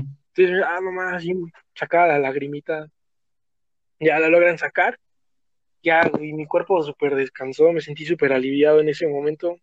Ajá. Porque dije, no manches, les voy a, les voy a arruinar las vacaciones, la Navidad a todos mis primos. y luego mi primo, y luego mi primo Héctor se sentía culpable porque estaba, porque era la cosa de su pantalón. Dijo, no manches, ¿para qué traigo estos pantalones y así? Y pues ya regresamos y todo, ¿no? Hasta mi tío me dice, ahora sí hablas, ¿verdad, cabrón? dice, no, pues sí, tío, ¿no? Ando al 100. Y pasadito. sí, o sea, mi, Sí, o sea, mi niñez se basa en, en que hablaba mucho y he tenido muchísimos accidentes. Por ejemplo, otro, sí, otra ida al hospital. No sé, no creo que hayan sentido mi cráneo, ¿no? Pero siento mi cabeza y sientes como un, como si me hubieran dado un tajo ahí en la parte de la derecha. O sea, como si tuviera una hendidura. O sea, es muy Uf. pequeña, ¿no? Pero se siente un poquito. O sea, no es totalmente redondo mi parte de mi cráneo. Ok. Entonces, esa me recuerdo, me acuerdo que fue porque cuando también era niño chiquito, pues jugaba mucho con mi hermano. Entonces jugábamos a que él era Venom y yo era Spider-Man. Entonces nos poníamos a correr por toda la casa ahí persiguiéndolo. Y en una de esas, no sé por qué no vi, había un mueble chiquito tenía las esquinas muy salidas. Entonces en ese entonces pues me llegaban a mí justo a la cabeza. Entonces me fui corriendo con todas mis fuerzas creyendo que por ahí está mi hermano, porque creo que ni siquiera estaba viendo. Entonces siento el putazo otra vez, fue dije, ah, no mames. Y cuando mi mamá me fue a ver, empezó a ver que de esta parte del cráneo empezaba a salir como gotitas de sangre. O sea, no fue una herida al hueso, pero sí me había abierto la piel. Ok. Estaba una gotita y otra gotita de sangre y otra y otra y otra. Y ahí yo no, ahí yo no me acuerdo porque ahí sí estaba muy chiquito, tenía como tres años. De esa no me acuerdo al 100 qué fue lo que pasó, pero pues aquí andamos, ¿no? Viviste, al fin y al cabo. Sobreviviste a la niñez. Sí, no manches, o sea, he ido muchas veces al hospital. Todo por que soy muy descuidado. Porque también pasa que soy muy, este, bueno, pues ustedes lo saben, soy muy extrovertido. Entonces siempre quiero hacer amigos, siempre estoy hablando. Y también como Lalo, o sea, siempre en la primaria me iba bien en las materias, siempre tenía nueve, diez. Pero yo no era tan competitivo, o sea, no, a mí no me importaba si me ganaban. Sí, medio me molestaba, pero no así de, eh, pues X, somos chavos. Ok. Entonces siempre me la pasaba echando el desmadre. Las maestras con sus pinches sellos de, cállate. Me cambiaban de lugar a cada rato. Y no funcionaba, te te imagino. No, no funcionaba. Yo era amigo de toda la raza. Buena. Pero esto, siento que esto ayuda a la, ya a partir de, o sea, te hace como más social y te da habilidades sociales importantes que ahorita podemos aprovechar. Mucho, mucho. Pero bueno, ese no es el punto. O sea, o sea, bueno, o sea, entra dentro de esto porque, por ejemplo, Lalo lo mencionaba, eh, no solo mencionaba anécdotas, sino también mencionaba este tema de decir, por ejemplo, el tema de su, de su prima, de su hermana, el cómo agarra cierta mentalidad. Está lo mismo aquí, o Sí, sea, cómo durante este proceso tú aprendiste eso, ¿no? Tú aprendiste que el hecho de saber relacionarte con la gente te abría ciertas posibilidades y ciertas puertas que antes tal vez no tenías o no, de- no sí, desarrollaste bien. sí, es eso, porque también en las ceremonias que se hacían, pues que, bueno, no sé, sí, creo que sí en todos, ¿no? En todas las escuelas, que cada creo que bueno, cierto tiempo le toca a un grupo hacer la ceremonia. ajá, Entonces, cada vez que le van, tocaba a mi grupo, ajá, entonces cada vez que le tocaba a mi grupo hacer ceremonia, pues yo era el maestro de ceremonias, yo era el que presentaba todo. Decía, oh, sí, buenos días, hoy día no sé qué, no sé qué, no sé qué, hoy es el día de no sé qué, Y y las efemérides de la semana. tal, tal. Ajá, y luego también, por esto mismo, cuando estuve en la escolta, me tocó ser el, el comandante, se llama, ¿no? El que Que da manda, las sí, órdenes. es comandante abanderado, abande- Ah, abanderado y los escoltas, por así decirlo. Ajá, le vuelta a la derecha, ya, y eso. Ah, sí me gustaba, me gusta, me gusta mucho esa experiencia de estar en la escolta. Me preparaba para el público, para hablar en este podcast, mi entrenamiento. Bien. Ah, aunque no todo siempre fue como felicidad, porque me acuerdo que a los tres años, más o menos, pues mis papás se separaron, ya habían llegado los dos a su límite y decidieron ya separarse. Ok. Y pues yo me quedé, pues, sin mi figura como paterna. Ok. Entonces ahí me agarré a mi hermano como ejemplo, como a seguir, ¿no? Sí, se entiende. Pues cierta diferencia de edad. Después de Pues todo es alguien mayor y, y lo ves como, como tal, como alguien mayor. O sea, nunca dejé de ver a mi papá, ¿no? Pero Obviamente, no era lo mismo que viviera.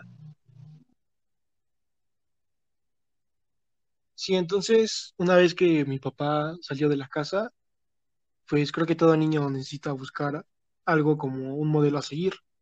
Entonces lo que yo hice fue ver a mi hermano como ese modelo a seguir. Y bueno, creo que es de las cosas más duras que tenía que hacer porque no le preguntaba a mi papá cómo se hacía esto, cómo se hacía el otro, yo se lo preguntaba a mi hermano, le preguntaba si estaba correcto, o sea, él me ayudaba con mis tareas. ajá, O sea, de cierta forma se convirtió como en un papá, pero aún así mantenía una relación yo con mi papá. Ajá, no O sea, perdiste jugaba Xbox. ajá, no perdiste una cierta relación. No, o sea, nos seguimos manteniendo en contacto, pero ya no tanto como un papá, papá, papá. O sea, ahorita ya no es, ya no se nota tanto, o sea, ahorita ya los trato a los dos como amigos más, pero en ese entonces sí fue muy cañón como esa relación que tenía con uno y con el otro. Ok. Pero, este, igual eso no quita el cariño que le tengo, ¿no? A mi papá. No, pues no. Un, o Entonces sea, ya es- aunque se adopta una nueva figura, el cariño sigue siendo el mismo y como tal, el símbolo sigue siendo el mismo. sí, es eso. Y ya, entonces, esa parte es como la más triste, o no sé cómo decirlo, turbia de mi infancia. Ok. Pero lo demás era felicidad y felicidad, porque pues Tuviste, nunca me faltó ajá, tuviste una infancia feliz. Sí, sí, muy, muy, muy feliz, la verdad. Me acuerdo mucho de los, de las noches de Xbox en los fines de semana, cuando tuve mi vicio por Halo. Me la pasaba jugando Halo. Y también los juegos de Lego, que si Lego Star Wars, ah, también es era que, güey, los juegos de, los, los juegos de Lego son, los juegos del Lego son muy buenos. O sea, es como, Sí, o sea, yo creo que ese- ajá, los lo juegos de mejor. Lego siento que son los que unifican a los gamers. Deja de eso, güey. Ya quisiera una productora, televisora, lo que sea, tener las licencias que tiene el Lego, güey. Sí, no mames. O sea, Lego si Están quiere, esos y, lo, y, y hasta en su película, güey. Lego si quiere te puso a Batman, te puso a, te puso a Gandalf, te puso un chingo de personajes en la misma película sin pedos. Es algo que siempre está muy cañón de Lego, es algo muy cañón de Lego. Y hasta en los juegos. Lego hace lo que quiere con las historias y lo que es que le sale bien al creativo. sí, son muy divertidas de jugar esas cosas. Sí. Porque cuentan la misma historia, pero con un toque más cómico. Un humor muy cagado. O sea, de Lego, literal de Lego. Sí. Sí, Ajá. sí, no, esos juegos neta, eran mi, mi vicio, me la pasaba ahí jugando. Y también mis otros vicios, pues en ese entonces fue el béisbol. Pero Ok, ahí mi papá me había metido a jugar béisbol porque a él también le gustaba. ok. Entonces, a partir de los siete años, yo empecé a jugar béisbol. No así como profesión o algo así, porque no se puede, pero sí me había metido a una liga y competíamos contra otras ligas de la misma ciudad. Ahí tengo mis trofeos de un torneo que ganamos en primer lugar y Qué así. cool. O sea, la Ajá. verdad, tuve una infancia bastante buena, o sea, muy bonita, muy, se podría decir, limpia, o sea, Sí. O sea, dentro de lo que cabe fue algo siento que es la ameno. infancia que todo niño debería tener. Ok. Ok, entiendo el punto. Entonces, sí, el béisbol fue una de las partes como fundamentales también en mi niñez, porque era, era genial, porque me acuerdo que salíamos de, bueno, salía de la primaria, entrenaba martes y jueves. Ok. Entonces, yo, er- mi primaria era de tiempo completo, entonces yo salía a las 4, pero mis Ok. entrenamientos empezaban a las 4 Tú tenías que y la liga quedaba bastante lejitos de donde era mi escuela. Entonces, lo que habíamos hecho algo que me ayudó mucho fueron mis calificaciones, porque gracias a eso los la maestra y la directora Te no tuvieron ningún problema en dejarme salir esos días más temprano. Qué cool. Ajá. Ajá, Entonces, como a las 3, 3.15, llegaba mi papá por mí y yo me iba. Y en el carro me iba cambiando para ya llegar al entrenamiento bien. Y ahí me, Cool. la, me las pasábamos dos horas, dos horas y media más o menos entrenando, porque pues sí era algo como serio. Ok. Más porque pues aquí en México el béisbol no era tan como promovido como ahorita. No. O sea, antes casi nadie le gustaba el béisbol, nadie lo veía. De hecho, Pero No. aún así, no era tanto. O sea, literal, antes México era pro fútbol. O sea, Ajá. nada de béisbol, básquet, nada. Casi siempre todo era fútbol. Todo. Entonces, para mí era muy cool estar dedicado a un deporte en el que casi no se hablaba, ¿no? Ok. Entonces, siempre ahí estaban mis entrenamientos, echándole ganas. Y ¿Cómo de algo que qué? también me ayudó mucho. Perdón, ¿como a qué intervalo de tiempo estuviste practicando? O sea, como de los cuántos años a los cuántos años estuviste ahí, como tal. Cinco, cinco o seis años más o menos. De los siete a Ah, los doce, trece. Sí, fue, sí fue un tiempo, o sea, sí fue un poquillo de tiempo. Sí, y siempre lo disfruté muchísimo, porque aparte, pues yo siempre he sido un gordito, ¿no? Bueno, de niño no era muy flaquito, pero siempre me mantuve como de cuerpo muy Robusto. cuadrado. Ok, ok. Ajá, entonces meterme al béisbol hizo que, aunque yo siguiera gordito, mantuviera cierta Forma. fisonomía, o sea, que no como que me deformara tanto, no sé cómo decirlo. Ok. Sí, entiendo. Y yo era la posición de, como, de catcher, o sea, yo soy el que está atrás del bateador, recibiendo las bolas, tirando y tratando de ponchar a los demás. Entonces, la verdad, sí, entonces era mucho entrenamiento de pierna. Y me acuerdo que llegaba muy cansado de la, de los entrenamientos porque sí estaban medio pesados. O Ah, sea, ¿cómo a qué lo hora más terminaba? cansado del béisbol terminaban como seis y media, de cuatro a seis y media. Hacían dos horas intensas, por así decirlo. Sí, porque, o sea, lo más cansado del béisbol siempre va a ser el entrenamiento. Porque Ya el partido es mucho más relajado, Ok. pero el entrenamiento no, es estar corre, corre, corre, lanza, lanza, lanza, atrapa, atrapa, batea, batea. Y ya la última media hora, pues eran cascaritas, o sea, nos dividíamos todos en, dos equipos y nos poníamos a jugar un mini partido. Ta- También funcionaba como entrenamiento, me imagino. Sí, sí, sí, sí, porque pues ahí te explicaban lo que ibas a hacer ya en el partido. Ok. Y, todo, y todos los fines de semana eran partidos. Había, cada 15 días se jugaban los dos días y en el en medio nada más se jugaba un día. Y al horario dependía, porque me acuerdo que llegaba a jugar desde las 8 y había otros días que jugaba a las 12 o a las 10. Porque también, como somos liga menor, pues los partidos duraban dos horas, cuando el Real dura tres horas. Es otra cosa del por qué el béisbol no es tan visto, porque Es muy largo. largo, o sea, sí, o sea, el básquet dura una hora el partido, el fútbol hora y media, pero Y el el béisbol béisbol no, el béisbol horas. son tres horas. Tres. Ok. Y Bueno, tú, nosotros por dos, liga ¿no? menor, Sí. bajaban a dos, ajá. O sea, son nueve entradas en liga mayor y la liga menor nosotros jugábamos nomás seis. Entonces son Mm, como vale. tres entradas por hora. Y eran las etapas más chidas que he tenido. ¿Y por qué lo dejaste? porque era una bestia. ¿Vale? Porque ¿Y tuve por un qué? accidente. Mira, a ver, ¿qué pasó? Tuve, pues, accidente, practicando? vale, caca. ¿Practicando o externo? Sí, sí, fui practicando. Ya estábamos en. Mi papá entrenaba a un equipo de Whisky Lucan, de allá en el estado, Ok. todos los sábados. Entonces, todos los sábados nos íbamos temprano, como a las 7, y tomábamos un camión que nos dejaba en Whisky Lucan. Y ahí pasaba el señor que había contratado a mi papá. Era un señor de varo. Tenía muchos gallos en su casa. Y caballos, un pedo. Ajá. Sí, ¿no? Y él ya nos llevaba al campo, que está un poco ya, pues, en las áreas verdes, donde hay bosque y todo ese pedo. Ahí estaba el campito. ya tipo rancho. Entonces, en uno de esos entrenamientos, yo este, había dejado de jugar un tiempo, como seis meses.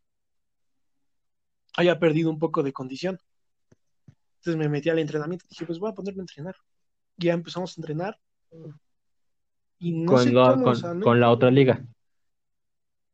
Ajá, con la otra liga, porque ya no jugaba en la que había iniciado. Entonces en esa liga, pues nos pusimos a entrenar. Y no sé qué fue lo que pasó, que empezaron a hacer como carreras. O sea, tienes, hay un entrenamiento que te toman tiempo de ver cuánto haces en recorrer todas las, El todas cuadrado. las, este, ajá. Entonces tienes que Todas estar corriendo de home a primera, segunda, tercera.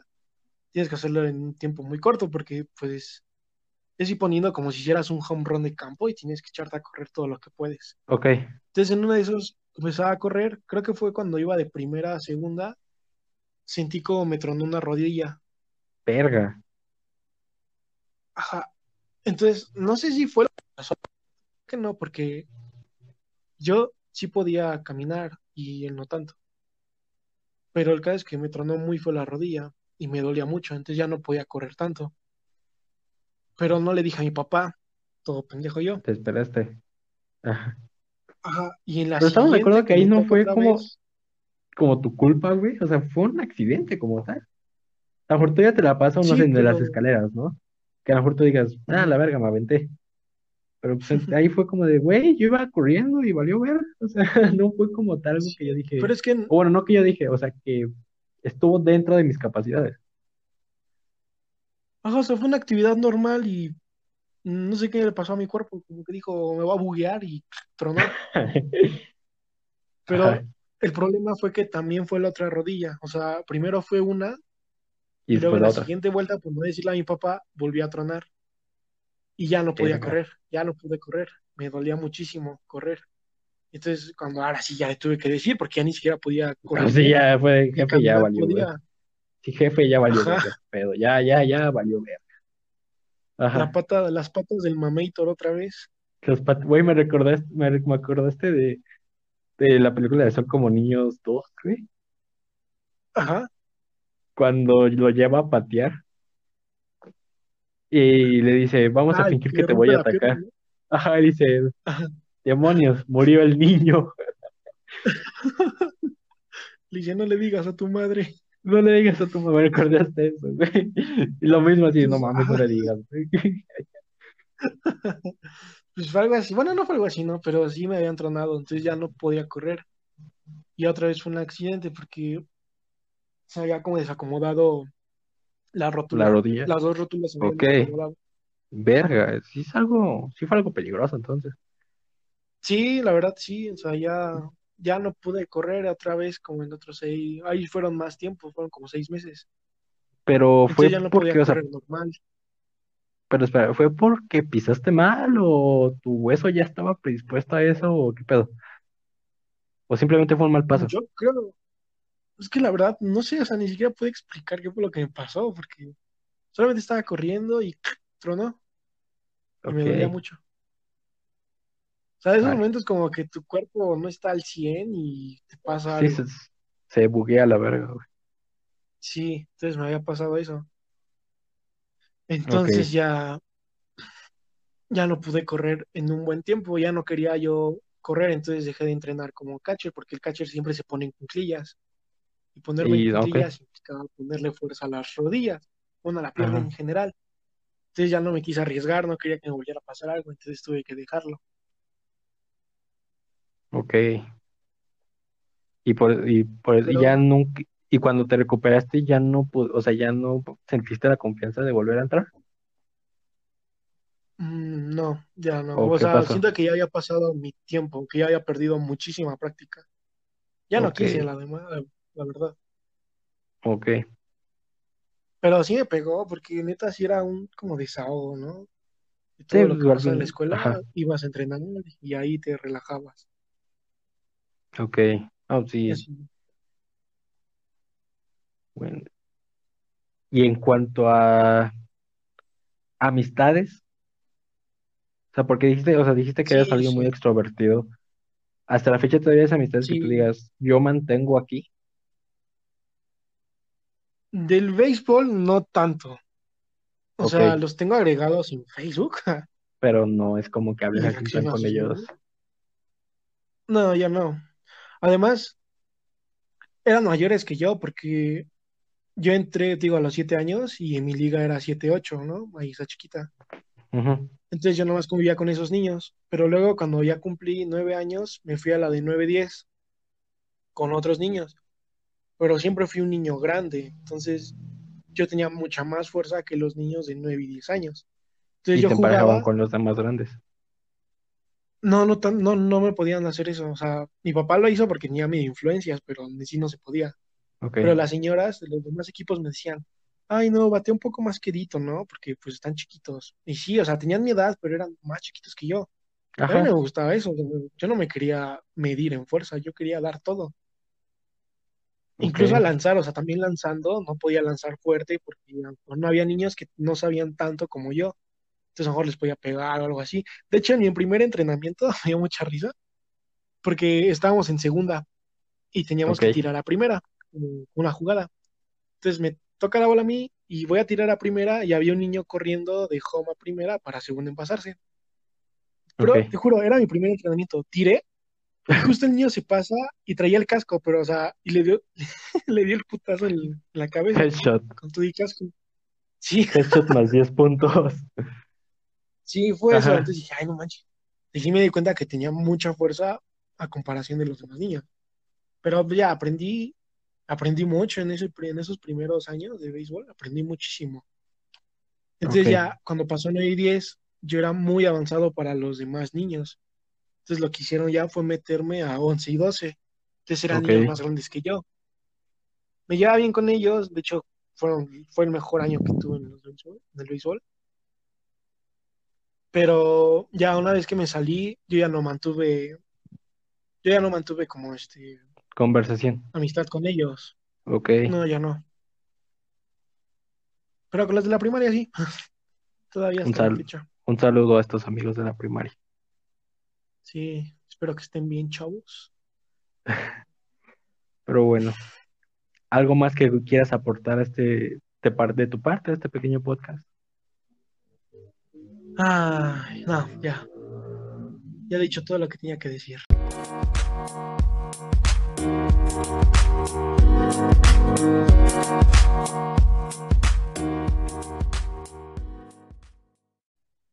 Bueno, después de escuchar estas historias o estas vivencias de parte de nuestros dos compañeros que son Lalo y Roberto, eh, hubo un cierto, menciona otro compañero llamado Saúl en la parte de Lalo.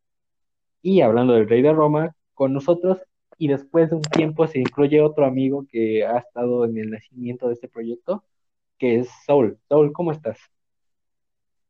Hola Alex, este, me presento, yo soy Saúl, soy el miembro más grande de, de todo este proyecto y pues bueno, creo que esa diferencia de edad entre un servidor con mis demás compañeros creo que puede aportar otro toque a pues ciertos temas. Ok, tienes razón. Entonces, eh, ¿tú qué nos puedes compartir en cuanto a este tema que es la niñez? ¿Tú qué vivencias tienes? Ya, ya hemos hablado con, con Lalo, que nos dice que practicó varias cosas, que tuvo un cierto complejo de hijo único. Ya platicamos con, con Robert, ¿no? Que nos dijo que practicó béisbol en gran parte, que le gustó sus accidentes, que creo que resumió algunos, y eso puede ser varios. ¿Tú qué nos puedes aportar a este episodio? Y esperamos verte por aquí. Más. Wow, pues bueno, la niñez. Hay muchas anécdotas, igual puedo incluir accidentes, puedo incluir deportes, puedo incluir desamores incluso, pero pues bueno, comienzo. Pues mi niñez, bueno, aquí voy a hacer como una aclaración y una disculpa. Este, en algún momento de mi vida tuve un episodio que, pues bueno, tuvo como consecuencia que a mí se me borró una parte de mi vida, o sea, como que no tengo tantos tantos recuerdos, pero bueno, los pocos que que tengo sobre mi niñez, pues bueno, los voy a compartir con, con un gran cariño, ¿no? Gracias. comienzo.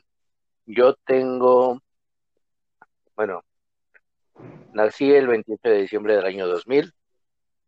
Este, soy el mayor de todos mis primos y aquí es donde comienza mi niñez. Yo vivo en una, bueno, en la casa de mis abuelos y comparto, pues, casa, por así decirlo, con varios de mis primos y tengo la fortuna de ser el mayor. Entonces, el hecho de crecer con ellos es como, pues bueno, siempre he sido como que el grande de la manada. Ok. Y pues es, es algo curioso. En cuestión escolar, bueno, este, yo inicié mi, mi escuela en el CENDI de Ciudad Universitaria. Ahí estuve desde prácticamente casi como tres meses hasta como los tres años. De ahí, pues... ¿No eran compas, No güey? ¿No se llegaron a conocer?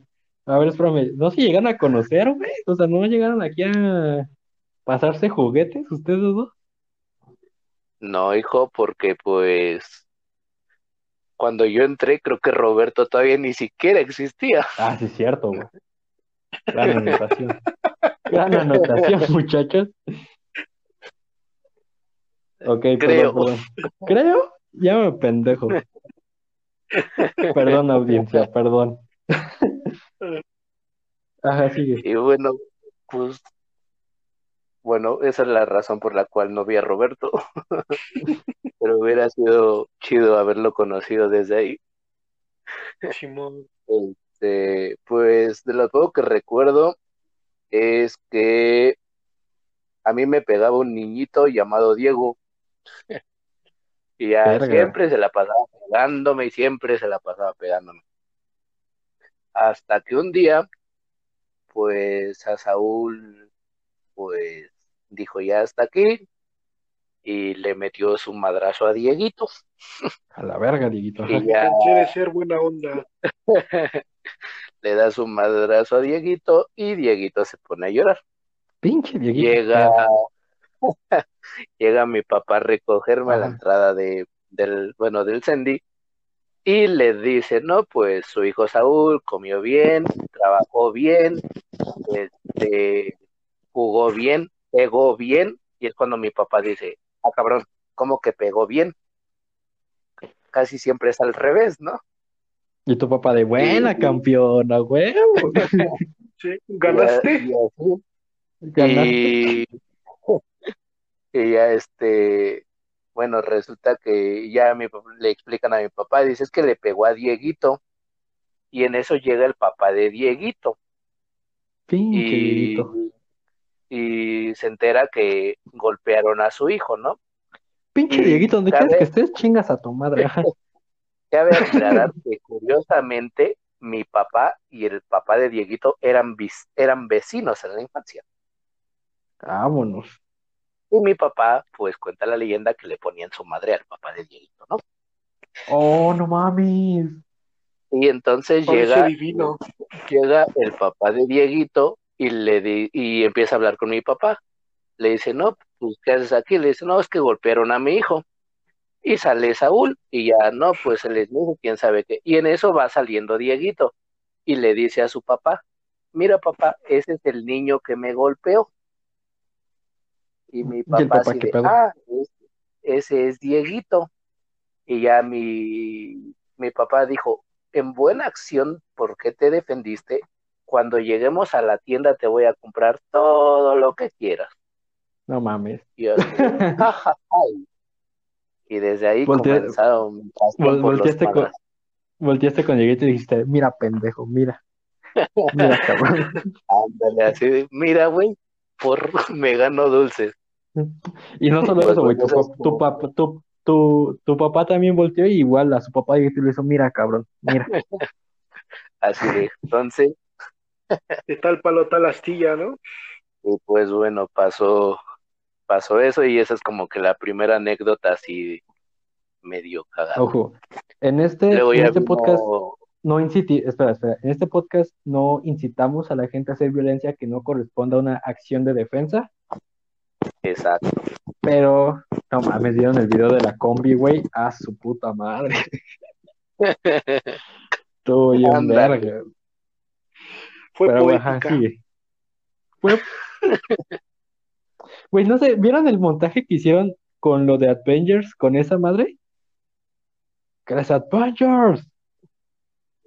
Y cuando No, dice, no Cuando dice Avengers, y todos se quedan con Assemble, y todos se le van al, al, al güey de la combi, güey, te quedas con cara, "Ah, la verga". Está muy cagado, güey. Ajá, Ese video lo que me demostró es la importante responsabilidad que tiene la persona que ha sentada al lado de la puerta. sí, güey.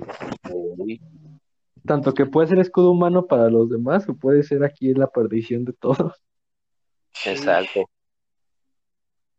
Ajá, pero es bueno. que- Bueno, para que no haya entendido, espera, para que no haya entendido esta pequeña referencia de Saúl a los putazos, eh, en la parte de Lalo mencionamos que Saúl practica. ¿Qué practica Saúl? Ya os puedes decir como tal qué es lo que practica. eh, actualmente hago tres artes marciales. Hago kickboxing, hago taekwondo y de vez en cuando practico lima lama. Pero bueno, y qué curioso que mencionan esto de Saludos, las artes Valeria. de las artes marciales, porque pues Ajá. es curioso que mencionen esto porque precisamente en mi infancia inició esto, in- inició mi pasión por las artes marciales y bueno, los deportes en general. Ya que estamos tocando el tema de las artes marciales, yo de chico practicaba como a la edad de 7, 8 años, practicaba kung fu, judo, jiu-jitsu y algo de karate. Todos con el mismo profe. Y este Qué épico. fui avanzando, avanzando, avanzando hasta que llegué a la cinta roja. Pero pues hubo unos problemas ahí con el profesor, se tuvo que ir y pues el morrito Saúl pues se quedó sin, sin maestro, ¿no? Y de ahí pues decidió irse a los demás deportes. In- inicié la natación desde los seis años y actualmente la sigo practicando. Este, también llegué a jugar fútbol con un equipo que dirigía mi papá, un equipo aquí de la localidad, junto con todos los vecinos. O Llegamos sea, siempre, a... siempre fuiste alguien muy empeñado. Güey, es lo que me están ustedes tres, siempre fueron algo muy empeñado a los deportes, güey. Exacto. Está muy cool eso. que algo curioso de los deportes de cuando eres morro, y es que de por sí todos sabemos que de chicos tienes mucha energía Sí, y luego no sabes cómo, cómo sacarla y por eso empiezas a hacer pues, tus desmadres. En caso, Sí. bueno, y ahora que ya tienes una actividad que te gusta, es que es, cuando eres chico no lo tomas como actividad o como disciplina, incluso hasta lo tomas como juego. Sí, exacto. Y Pero algo muy bueno de los deportes es que te enseñan mucha disciplina. O sea, sin, tú- sin que tú te des cuenta, te ponen disciplina y a lo largo te ayuda muchísimo ya en otros ámbitos de la vida. Exacto, disciplina, trabajo en equipo y sobre todo superación. Sí. qué cool. Y bueno, haciendo mención, en este podcast se promueve la actividad física y cuando tengan a sus bendiciones, pues métanlas a algo, no mames. No O si alguien nos está escuchando que, pues como quien dice, ya se comió la torta antes del recreo y va a tener una bendición, métela a un deporte, por favor. Exacto. O si no es deporte y tiene gusto por algunas otras artes o por algunas otras cosas, pues aliéntenlo y apóyenlo en todo lo que pueda. Amén, Dorime. Así es. Y bueno, este, retomando, pues sí, de los deportes, pues tengo, pues sí, varias anécdotas, pero más, son más de grande. Por ejemplo, pues bueno, la primera vez que se me ocurrió hacer natación, pues no me abroché bien el calzón. Y evidentemente al momento de, al momento de, las, de lanzarme, pues Cual salido de parto. Exacto. Tengo aquí una pregunta, Saúl. Una pregunta que me veo, ¿cómo decirlo? Forzado a hacer en este punto del podcast. ¿Tú tuviste complicaciones al nacer, güey? Este, al principio, mi mamá tenía que tomar ácido fólico y, bueno, creo, no recuerdo si es a mí o a mi hermano, pero creo que alguno de los dos se enredó en el condón, en el cordón umbilical Ay, hijo, ¿Qué, y, y pues qué se siente, ahí Robert? no sé. Ahí me andaba suicidando de morrito. Pero bueno, sigue, síguenos contando eso. Y bueno, también pues de- hablando de nacer, este, a lo mejor está de más que lo diga, pero bueno, yo tengo dos hermanos, uno que tiene, actualmente tiene 15, si mal no estoy, y otro, y otro hermanito que pues no nació, pero tenía tres meses. Ok. Y pues bueno, pues sigue siendo mi carnal y pues es la, es lo que me cuida. Donde quiera que esté, ahí está. Exacto. Y pues bueno, ah, en Bueno, y- cuestión de la escuela, Ajá, bueno, sí. en cuestión de la escuela ya me pasé del Cendi, de las madres me pasé al jardín de niños igual que está en Ceú, de hecho está Güey, es que ubicado tú enfrente de la alberca. tienes tatuado un ama hasta en el orto, o sea, ¿qué pedo? Ah, bueno, de hecho tengo dos tatuajes reales y uno es Simba del Rey León y el otro es un león con una forma de rayo. Y de hecho cuando acabe mi carrera, que bueno, porque quiero acabar mi carrera en la en mi prestigiosa UNAM, me voy a tatuar el logo de la UNAM, Toda tu vida, güey. ya que pues bueno, eso de que te ahora sí que en mí aplica eso de que te dicen que literalmente tu escuela es tu segunda casa, pues sí les puedo decir que he estado en la UNAM Entonces, y del, de donde estabas, te fuiste al jardín de niños igual de la UNAM. Exacto. Ok. Eh, en ese jardín de niños, pues bueno, conocí a, a varios amigos. Este, al principio, es que siempre he sido muy platicador también. Y pues bueno, o sea, no me, no me callaba, pero pues estaba chido porque pues así me la pasaba haciendo amigos. Este, y bueno, ahí pasé, estuve en, si mal no estoy, estuve en primero, primero verde, segundo blanco y tercero, y tercero lila, iba por colores. Güey, yo también Es- iba por colores. Y bueno, en ese transcurso de esa edad, pues, ah, porque cuando era muy, era chico, este, al momento en el que yo jugaba, yo me agitaba demasiado. Al momento de estar jugando con otros niños, me agitaba demasiado. Y entonces, ¿Cuál o conejito sea, en primavera? sonaba- exacto, o sea, pero, o sea, mi respiración sonaba así de,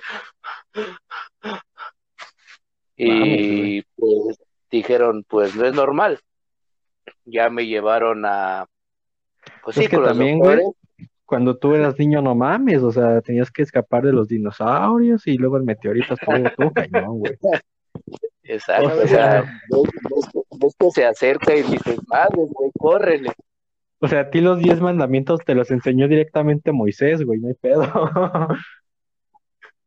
Pues, ¿quién crees que le cortó la piedra? Le dije, lleva, lleva acento. Y ahí, No, sí es cierto, Saúl, muchas gracias. exacto. ¿A quién, a quién Incluso crees con- que... Con, con Sabelo en la creación, yo lo estaba viendo desde atrás de la ventana. Así de, a ver, ¿qué está haciendo este güey? De hecho, ve- ¿ves el vato que... que Dios curó así de que estaba ciego? Ese era este Saúl, güey. ¿Sí o no, Saúl? Exacto. Ey, No mames. No. Ahora todo lo recuerdo bien. Era un martes. Yo estaba bien feliz. El Big Bang, el Big Bang, como que no Saúl veo lo vio ahí así.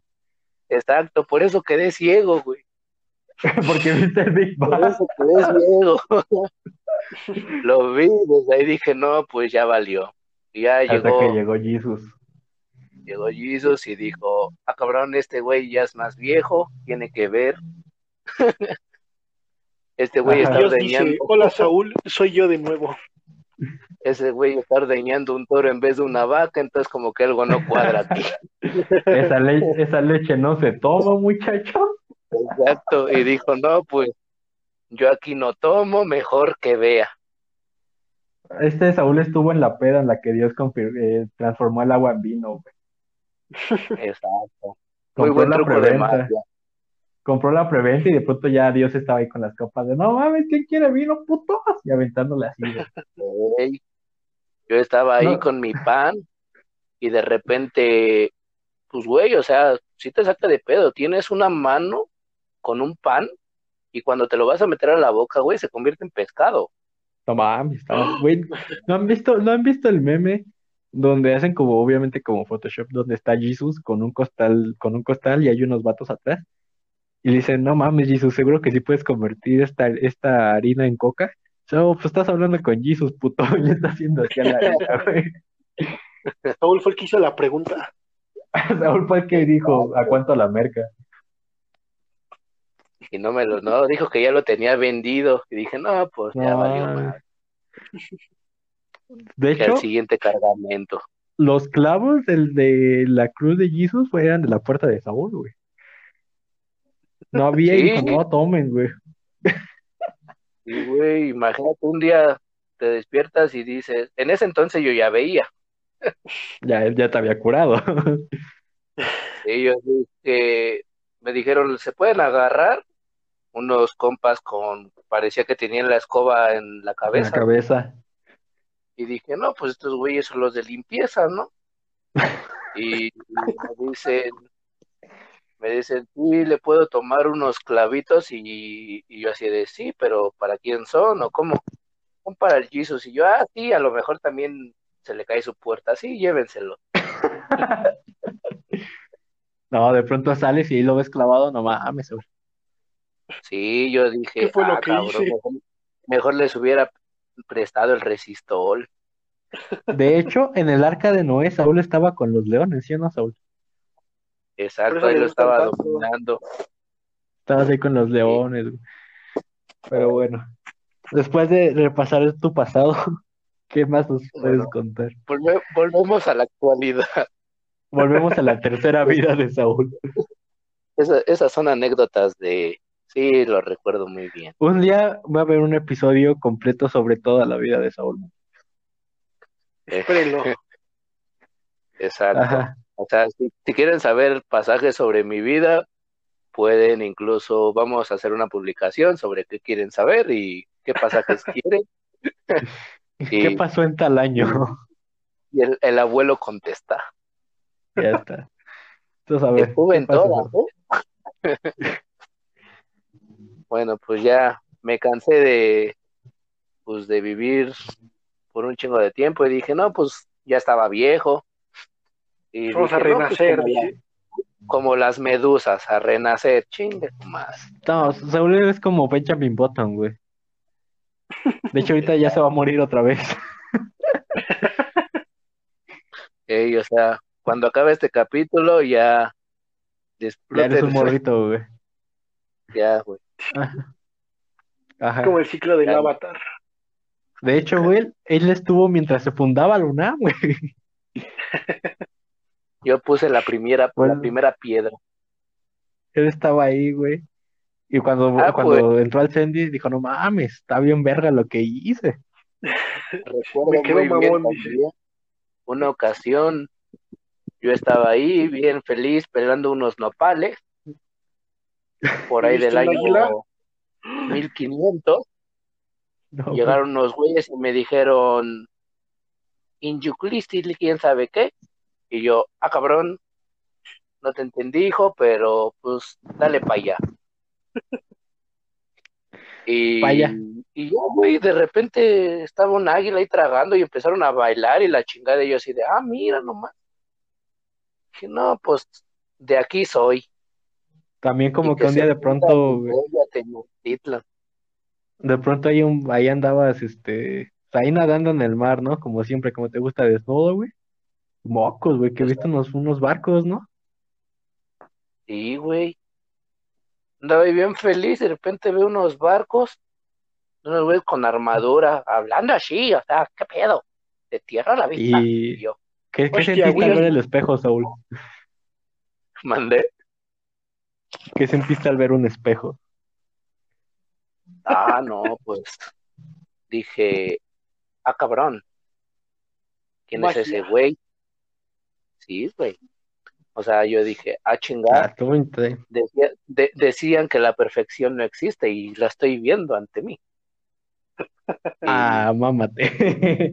Madres. Sí, güey. Y yo dije, no, pues Ah. llevaré 10. Uno para... Pásele, pásele, guacho. Exacto, dije, allá se los revendo a estos güeyes. Así de, ¿quieren ver a la persona Ajá. más pendeja? Y ya le vendo un... fue Hay, un, hay un, ajá, como conocí ajá. Entonces, después de ver cómo crecía la UNAM, entraste al CENDI y después pasaste al preescolar de la UNAM. Ah, exacto, ya como en mi sesenteava vida aproximadamente. Ajá, ya. Oye, Y oye, oye. bueno, ¿La UNAM tiene primaria?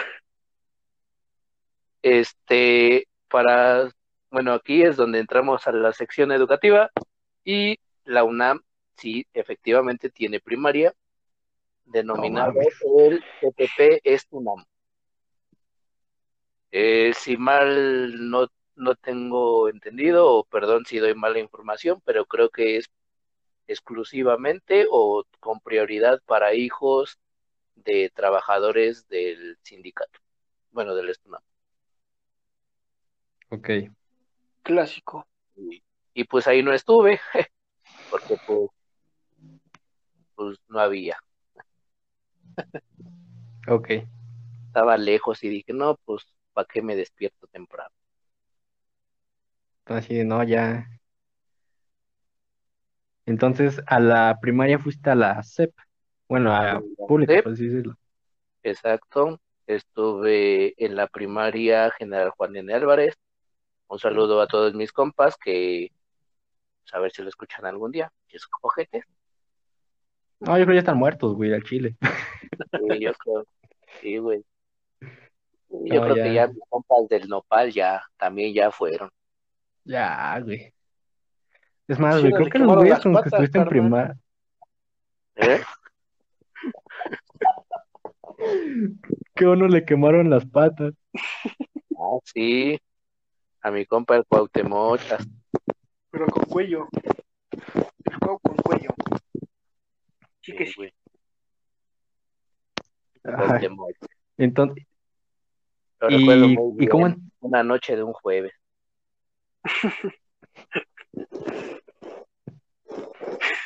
Ay, Dios.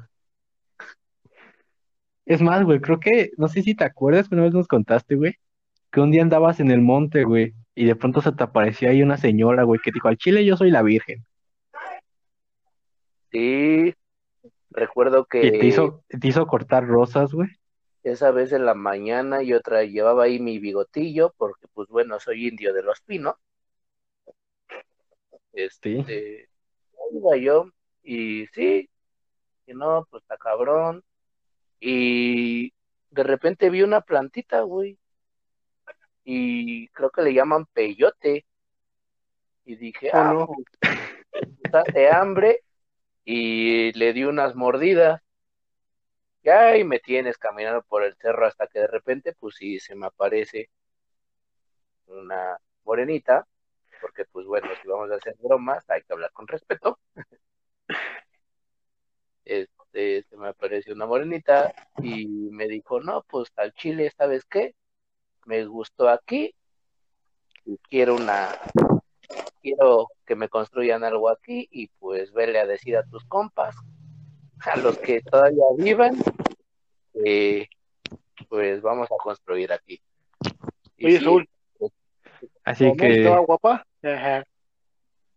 ey, qué pedo. No es cierto, no se crea. Así de, pero, así, pero, pero virgen, este, no mami, aquí es un cerro. Hablo en chino, ¿qué, papi? Lo quiere aquí. Exacto, sí, yo dije, no, está bien pesado la subida, mija. Tú porque levitas, pero uno que va a pata,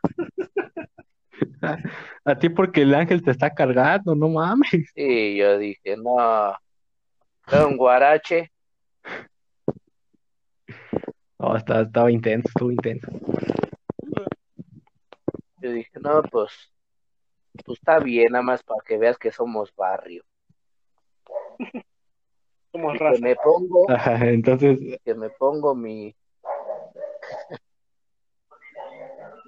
mi chal hacia la espalda, ¿por qué? Porque mi pueblo me respalda. obviamente. Exacto. Pero sí, Pero a ver, esa es la historia. Ah, bueno. entonces, en cuanto a amores, ¿cómo te fue en tu niñez? Ah, pues, ¿has no escuchado el término Friendzone? ¿Qué? Sí.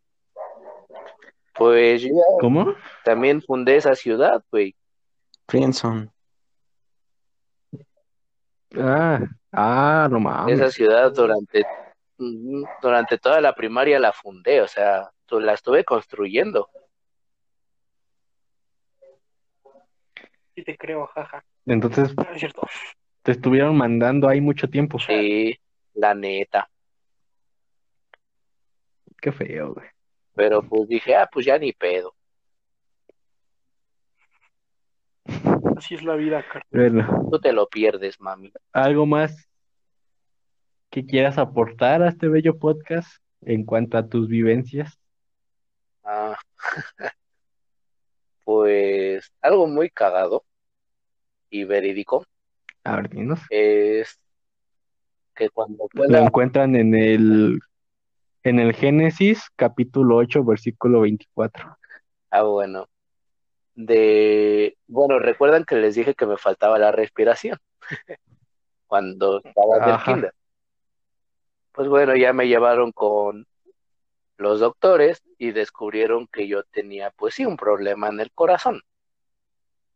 Y Verga. Oh, sorpresa, y ahí va el morrito de, en ese entonces tenía cuatro años y me hicieron estudios y descubrieron que yo efectivamente tenía un problema en el corazón. Y Ok. fui operado del corazón en el hospital 20 de noviembre, el día 22 de diciembre del año 2004. Ok, güey. Y recuerdo que cuando desperté, después de la operación, pues había Te habían quitado el riñón. Ah, es también. Y yo dije, ah, cabrón, ¿por qué me duele aquí si tenía que dolerme acá arriba? De, Ajá. de hecho, bueno, no tengo cicatriz en el pecho porque mi operación fue por cateterismo. Es decir, me abrieron desde las, bueno, me hicieron las aperturas en la cingle porque en esa, bueno, en ese tiempo solo cuatro doctores en el mundo hacían esa operación. Y pues bueno, en- y, po- y por suerte tuve pues la fortuna de que los dos doctores que se encontraban en México pues fueron los que me operaron. ¿Te imaginas ya tener ese rango, güey? O sea, ser alguien y decir, solo yo y tres personas, bueno, solo tres personas y yo podemos hacer esto. Exacto, de hecho estaban aquí porque pues ellos se dedicaban a dar clases precisamente sobre esa operación, porque Ajá, no tenía mucho tiempo. Y aquí es donde va algo curioso. El dispositivo que me, bueno, porque, bueno, para no hacerles tan grande la explicación, la operación consistió en poner uno, un tipo paragüitas en mi corazón para que hiciera la función de lo que me faltaba, ¿no? Y ese paragüitas es un dispositivo alemán. Ula. Entonces, cuando me da risa, porque usualmente cuando platico esto, es cuando digo, así es, una parte de mi corazón es alemana. Ay, qué... Vete a la verga. Y literal, Ajá. Y así se alimentó la cardiología. exacto.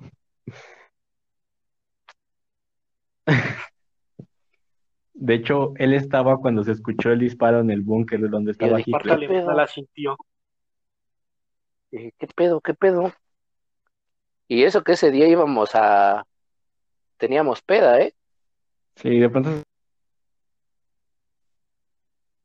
Sí, güey. Ah, pues guardaste el vino de Y viene añejado, como dos mil años. Como dos mil años. Un poquito menos. Entonces, Exacto, y lo ¿pero voy a este tener durante dispositivo toda aún mi lo vida. tienes? Verga, güey. No, sea, neta, y no te lo sigo tienen que en cambiar o algo chequeos. así. De hecho, Ok. así O es. sea, tú puedes hacer lo que tú quieras, o sea, normal. No, es eres Terminator. Pues qué cool, güey. Ah, pues La sí. neta, Ah, bueno, y también ahí les va otra cosa de morro. También, también si quieren accidentes, también le puedo hacer competencia aquí al buen Robert. Cuando tenía como dos, cuando, Cuéntate cuando tenía como dos Quiero años, ver qué tantos accidentes han tenido. eh, más o menos, como dos, dos y medio, yo estaba jugando con un avioncito de papel, un avioncito. Y pues ya se va y se atora, creo que en el ventilador. Entonces mi papá se, se sube para poderlo bajar, pero quién sabe qué pasó, que a la- en la silla en la que se subió se resbala y la silla sale proyectada pues hacia el niño Ajá. pedorro que va pues ahí gateando, ¿no? Y esa silla le golpea en la rodilla y resulta que se fisura su hueso. Entonces, pues aquel morrito, como de dos años, tuvo un yeso en la rodilla por una fisura. Y bueno, también he sido atropellado una vez. Iba saliendo de mi casa, aquí iba entrando una combi y pues bueno, me pasé corriendo, por suerte la combi no iba tan rápido, pero pues me aventó. Y pues nada más quedó en raspones y ya. Y Mames. recuerdo que pues se quedaron viendo así como de madres, ¿qué pedo? Y pues yo estaba riéndome. ya me caí. Y así también me he caído varias veces en la bicicleta. Vale. Eh, eh, recuerdo que... Exacto. O sea, también has tenido varios accidentes. Iba derrapando, explotó la llanta Bien. de atrás y pum, salí volando hacia la jardinera. No más, ¿por qué? ¿Por qué explotó, Sí. ¿Qué pedo? Era en la Alameda Sur, no sé si han ido. Y hay una Amigo. como mega bajadota, Creo que sí. una, una rampa, y pues ahí nos llevaban a mí y Ah, a mi amigo. hermano en las bicis. Y recuerdo que antes de llegar, ahora sí que de llegar al- a donde se acaba la rampa, pues ahí derrapaba, pero pues ya de tanto derrape, pues se va gastando la llanta. Y ya en una de esas, cuando voy ahí así bien tipo rápido y furioso, pum, que explota la llanta de atrás y pues que salgo volando.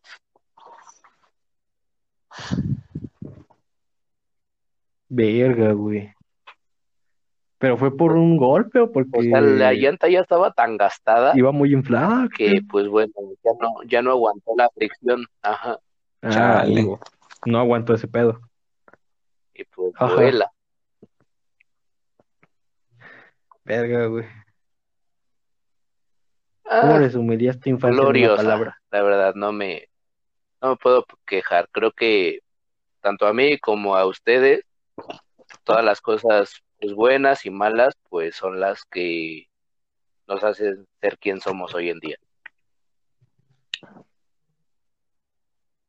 Pues sí.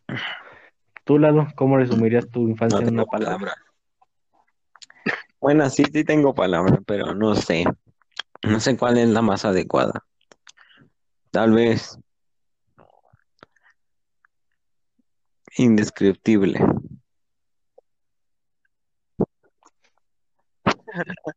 Ay, perro. Roberto, ¿tú cómo, cómo definirías tu infancia en una Ah, palabra? emocionante.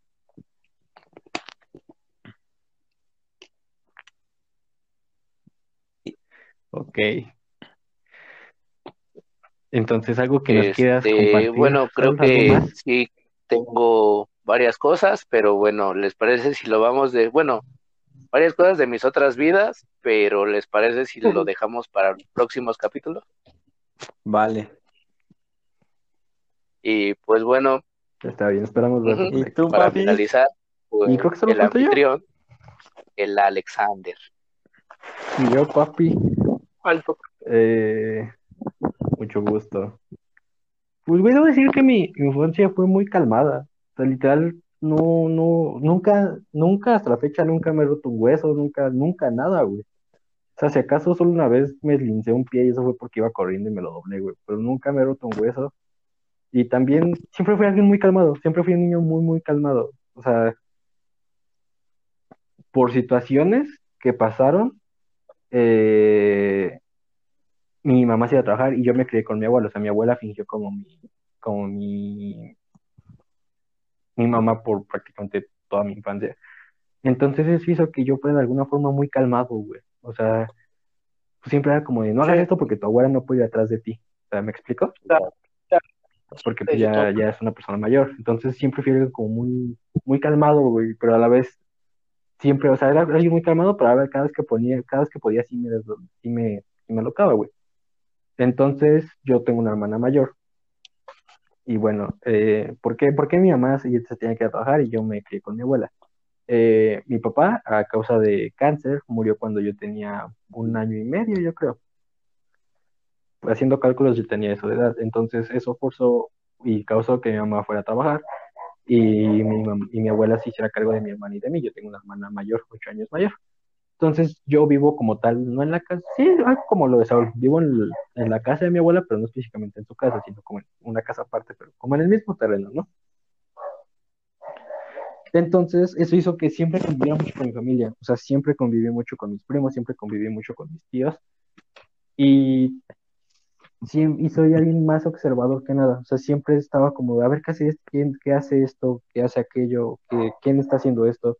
Entonces, en cuanto a mi entorno familiar, siempre fui alguien que estuvo observando todo y sacando algo de cada uno de ellos.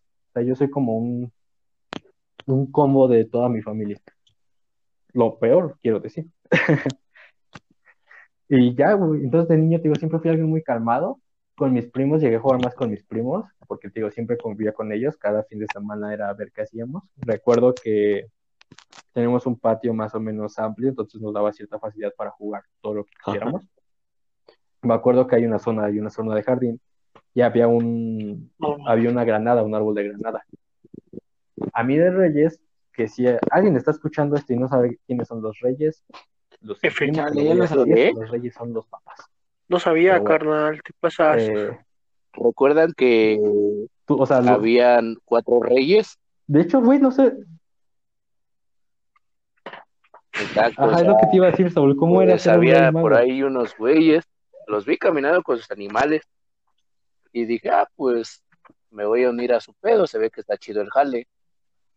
Y de repente, pues ahí me quedé, güey, o sea, desperté y ya no estaban, se fueron a repartir todos mis, todas las cosas de mi bodega a las demás personas. Y al parecer, creo que cada, cada 6 de enero, pues ya, regresan estos güeyes y siguen llevando cosas. y Ah, te sí, pagan obviamente. aquí su importe o ya vale. Todo cosa que en algún momento les llegó a caer, pues bueno, lleva su respectivo IVA.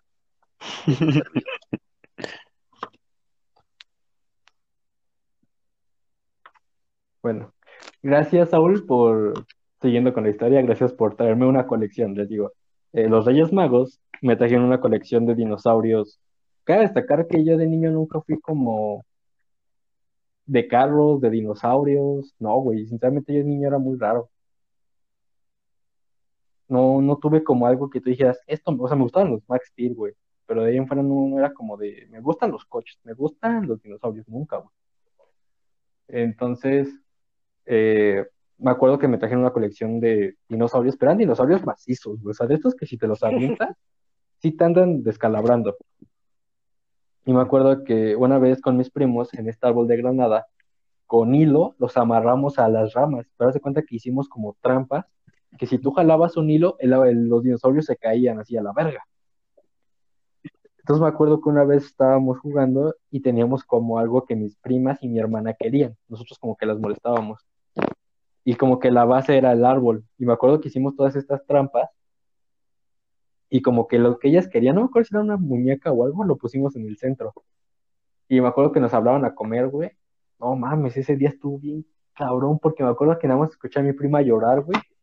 Y pues fue de que salimos y le había dado un dinosaurio en la cabeza, así, ¡pum! Ella estaba tirada así en el patio, güey, y el dinosaurio así tambaleándose. Y yo así, de, no mames. Entonces, cosas como esas siempre he tenido, o sea, siempre he convivido mucho con mis primos y siempre he estado como en un entorno muy familiar. Pero de lo mismo siempre, pero también, digo, esto era casi siempre los fines de semana, o sea, quizá entre semana, Ujú. mi vida era estar con mi abuela y con mi hermana. Y con mi hermana nunca tuve una relación, o sea, hasta la fecha. Bueno, sí, ahorita ya, ya, porque los dos ya estamos grandes, que más o menos, o tampoco es que digas, "Puta, yo tengo aquí la edad de Saúl, pero ya captamos más las cosas. Pero de pequeños chocábamos mucho, güey. O sea, me acuerdo una vez, entonces me estoy cagada, a mí de chiquito me gustaba mucho Peter Pan, güey. O sea, me mamaba Peter Pan. Y no sé si recuerden, no me acuerdo si es en la original o en la como que es de personas. Hay una parte en la que Peter Pan le dice a Wendy, si tú crees que vas a volar, lo vas a hacer. Y mi hermana, por quererme hacer como la broma o lo, o lo- o sí, lo malo, eh, nosotros teníamos como las camas acomodadas y un espacio entre aquellas. Y me dice, es que si tú crees que vas a volar, vas a volar. Y yo, no mames, neta. Y eso es como un accidente que me acuerdo, güey. O sea, pero no, no pasó a mayores, la verdad, nunca, te digo, nunca, o sea, para ser que he tenido caídas, he tenido de todo, nunca me he roto nada. Me acuerdo que me aventé de la cama, güey, porque dije, huevo, voy a volar, güey. Si mi hermana me lo dice y yo lo creo, voy a volar y me vale verga. Me aventé, güey, y no, me soltó un putazo en la esquina de una pared. Que después la chinga que le, después la chinga que le dieron a mi hermana fue otra cosa, güey, pero no, man, fue la primera decepción que tuve en mi vida Uy, no poder volar como Peter Pan. Y también lo cierto era que yo, yo era como muy de ver películas, güey. O sea, literal, me acababa una película, la repetía, la repetía, la repetía, la repetía, la repetía. O sea, literal me la podía pasar todo el día viendo una película, todo el día. Me acuerdo que fue Shrek, fue El extraño mundo de Jack, fue Hércules, fue Lo que el agua se llevó, eh, fue La máscara. O sea, yo me la podía pasar viendo todo el día películas, todo el día películas. Y también por lo mismo, y lo que le pasó, por ejemplo, a Lalo a- o a Roberto, no sé si a ustedes les pasa, que por lo mismo de que tu entorno se ve a que siempre tienes que estar conviviendo con personas mayores, de, de cierta forma, tu capacidad para entenderte con las personas no es tanto con los de tu edad. O sea, a mí me pasa mucho que yo jalo más con personas mayores a mí. Confirmo. Yo me entiendo más Sí. con personas mayores a mí. Y eso casi, Pero sie- eso- y eso casi siempre ha sido así, creo que por eso. En Creo que eso es lo que hace escuela, que entre güey, nosotros como congeniemos Ajá. bien, que estamos acostumbrados a trabajar, bueno, a hablar con gente mayor, convivir con gente mayor. Entonces nosotros sabemos eso y pues podemos hablar como, o sea, no Ajá. como adultos, pero sí como nos sentimos igual en ese sentido. se puede decir que sí. Huevo a huevo.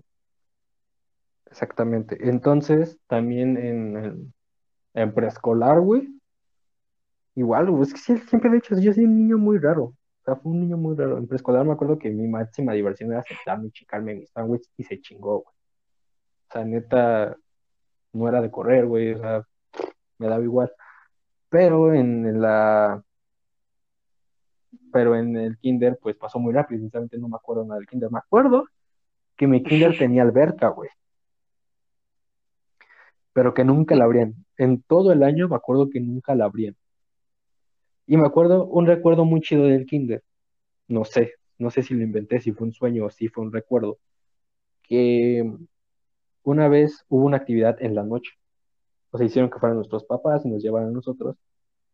Y eh, nos hicieron llevar una linterna. Y nos hicieron, en el patio pusieron como de estas monedas de chocolate. Y me acuerdo que con la linterna nos hicieron como buscar las monedas de chocolate. ¿Cuál Era como una cuaresma, una kermés, una kermés, perdón, una kermés, Ajá. cuaresma. Y nos hicieron, con la linterna en la noche, nos, hice- nos hicieron buscar todas las de estas de chocolate. Y cuando contábamos varias, las, las dábamos para entrar a un salón. Y en este salón me acuerdo que hubo un show como de un, de un señor, obviamente en ese, en ese momento pensé que era un duende, porque era un show de un señor que tenía como un, un traje de estos que brillan en la oscuridad. No sé si era con aerosol o con algo, pero hacía que brillara en la oscuridad. Y me acuerdo que él decía, yo soy un duende y les vengo a decir, güey, la neta, qué chido por esa actividad, porque literal, el, o sea, el señor era, yo soy un duende y les vengo a decir que todos sus sueños se pueden hacer realidad. Entonces en ese momento pues, tú dices, güey, tienes cuatro o cinco años, la dices, crees. no mames, un duende me dijo eso. Es obviamente, ¿no? Entonces me acuerdo que nos dicen, cierren los ojos y si pueden ver los brillos, Mm. significa que el duende tiene razón, perros. Y no sé, yo creo que sí fue como, como con un aerosol de estos que hace que brillen en la oscuridad. Hicieron así en todo el salón y pues, todos, todos al abrir los ojos, pues, o sea, nos vimos todos llenos de esta madre, ¿no? Y, volteabas con los compas y decías, no mames, güey, estoy brillando, me la pelas, ¿no? O sea, eso, ese recuerdo es muy claro del kinder, es como el más claro que tengo. En la primaria también. La verdad, en la primaria, los primeros años de primaria igual fue igual. Llegaba, me sentaba y se chingó. También eso hacía que, eh, pues siempre sacara buenas calificaciones después de todo. Ya cuando pasando a quinto, tercero, eh, algo pasó ahí, no sé qué, algo pasó ahí, pero a mí me hizo darme cuenta que tenía facilidad para relacionarme con las personas. O sea, eh, era algo que decía, güey, si yo quiero le puedo hablar a esta persona. Pero no la explotaba, simplemente era como "Meh", como que no. Pero en este, en este, en estos años de primaria, hice un grupito que era conformado con, con varias personas que ya después perdí comunicaciones con ellas y otras siguieron mi vida. Tal es el caso de Margarita, que le mandé un saludo. que Margarita estuvo conmigo. Ay, como, ¿cómo estoy adorando contar esta parte? Margarita estuvo conmigo eh, todo, toda primaria. Y al igual que como Lalo le pasaba, la- o sea, a mí no me importaba tanto ese tema de competir, pero ella a veces sí hacía que eso se convirtiera en una competencia, el hecho de que ella siempre sacara mayores calificaciones que yo, siempre era una competencia entre ella y yo. Es, entonces hizo que de cierta forma yo sacara a flote mis calificaciones en la primaria y también estuve en la escolta. Pero yo, hay un caso muy chistoso. Ven que la escolta está conformada por, creo que son seis, Seis. o cinco integrantes. Cuatro enfrente, dos atrás. Seis, que son, ajá. En mi primaria pasó que una chica, yo quedé empa- empa- empatado con una chica que teníamos el mismo promedio. Y la chica era como de, yo quiero estar, que no sé qué. Pues la neta yo era como de, jefa, ¿qué es la escolta? O sea, la neta yo estaba como, güey, pues chido, ¿no? Y nos hicieron marchar a los siete. Y a esta chica la pusieron atrás del abanderado. Y al primero, al principio nos dijeron, eh, va a ser temporal en lo que vemos quién jala chido o quién va a estar de repuesto. El caso es que siempre la dejaron ahí. Y siempre, me acuerdo muchas veces en las que literal esa escolta fue una. Porque ya sea que al abanderado siempre le fallaba como el cinturón y se le, una vez se le cayó la bandera, güey. Muy neta, muy neta. O sea, no se le cayó como tal, pero sí le ganó. O sea, sí se le fue y la alcanzó como a jalar, pero ya era como terminando. Entonces no se vio tanto, pero sí fue algo que yo me quedé con cara de. Bueno, todos nos quedamos con cara de. No mames. Qué pedo. Y ya, güey, o sea, si estoy sincero, mi, mi, mi infancia fue muy tranquila, debo decir. O sea, no. Guardé como muchas cosas, por así decirlo, que ya salieron a flote de mi personalidad. O sea, fue alguien como introvertido toda mi infancia, que ya cuando estaba terminando, salgo también en mí dijo, güey. Entonces ya, güey, y me acuerdo también, algo, o sea, muchos recuerdos que tengo de infancia que me gustan, son en Puebla. O sea, en Puebla tengo familia allá, y para mí ir a Puebla era otro pedo, porque siempre me gustó, güey. La verdad es que el campo, el sentirme alejado de todo, siempre me ha gustado, y en Puebla era algo que a mí me encantaba ir, porque era ir a cerros, era ir a lugares donde te perdías literal. Y era donde yo podía como ser más yo. ¿Por qué? Porque sentía que estaba como en un entorno diferente, no sé, siempre me he sentido limitado, o no limitado, no tan cómodo en el entorno que estoy eh, normalmente. Y la verdad es que en Puebla desde niño siempre me ha gustado ir. ¿Por qué? Porque Ah, en Puebla sí. hago muchas Sí, está más padre. varía, ya sea como irme o demás. Y siempre he estado en contacto con, pues, como con todo el campo, o sea, siempre me han dicho desde chiquito, y te digo, como desde niño fui alguien como que capturaba como muchas cosas de su entorno, ya sea que aquí en la casa de mi abuela me enseñaron muchas cosas, allá en Puebla igual me enseñaban, ¿no? Me enseñaban, me decían, es que mira, esta planta se da así, así, así, y este fruto, y, y ahora, pues, digo, siempre me gustó escuchar, siempre me gustó como interesarme en ese tipo de cosas, y, y los recuerdos más bonitos que tengo. Ahorita, ahorita que estabas hablando de la escuela, Pero bueno. me acordé de algo, algo random. El día de la clausura, yo era la bandera, el día de la clausura, Cuéntanos. ¿Ves que la bandera para tiene un pico hasta arriba? Ajá, Pues se cayó, sí, sí me acuerdo. o sea, estábamos marchando y se me cayó en la cabeza. Yo nomás sentí el golpe y no sé cómo seguí, pero esa era la historia XD.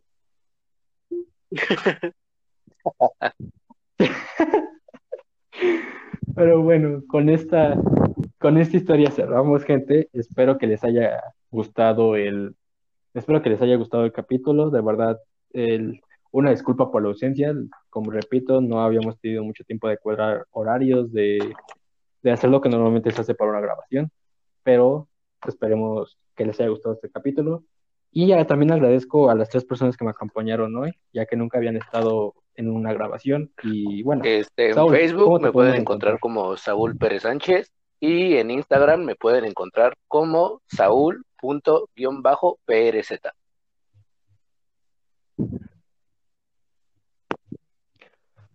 A mí me pueden encontrar en Facebook Lalo, como ¿a ti Lalo ¿cómo te podemos Cruz y en Instagram me pueden encontrar como Lalo-CC11. Y a ti, Roberto,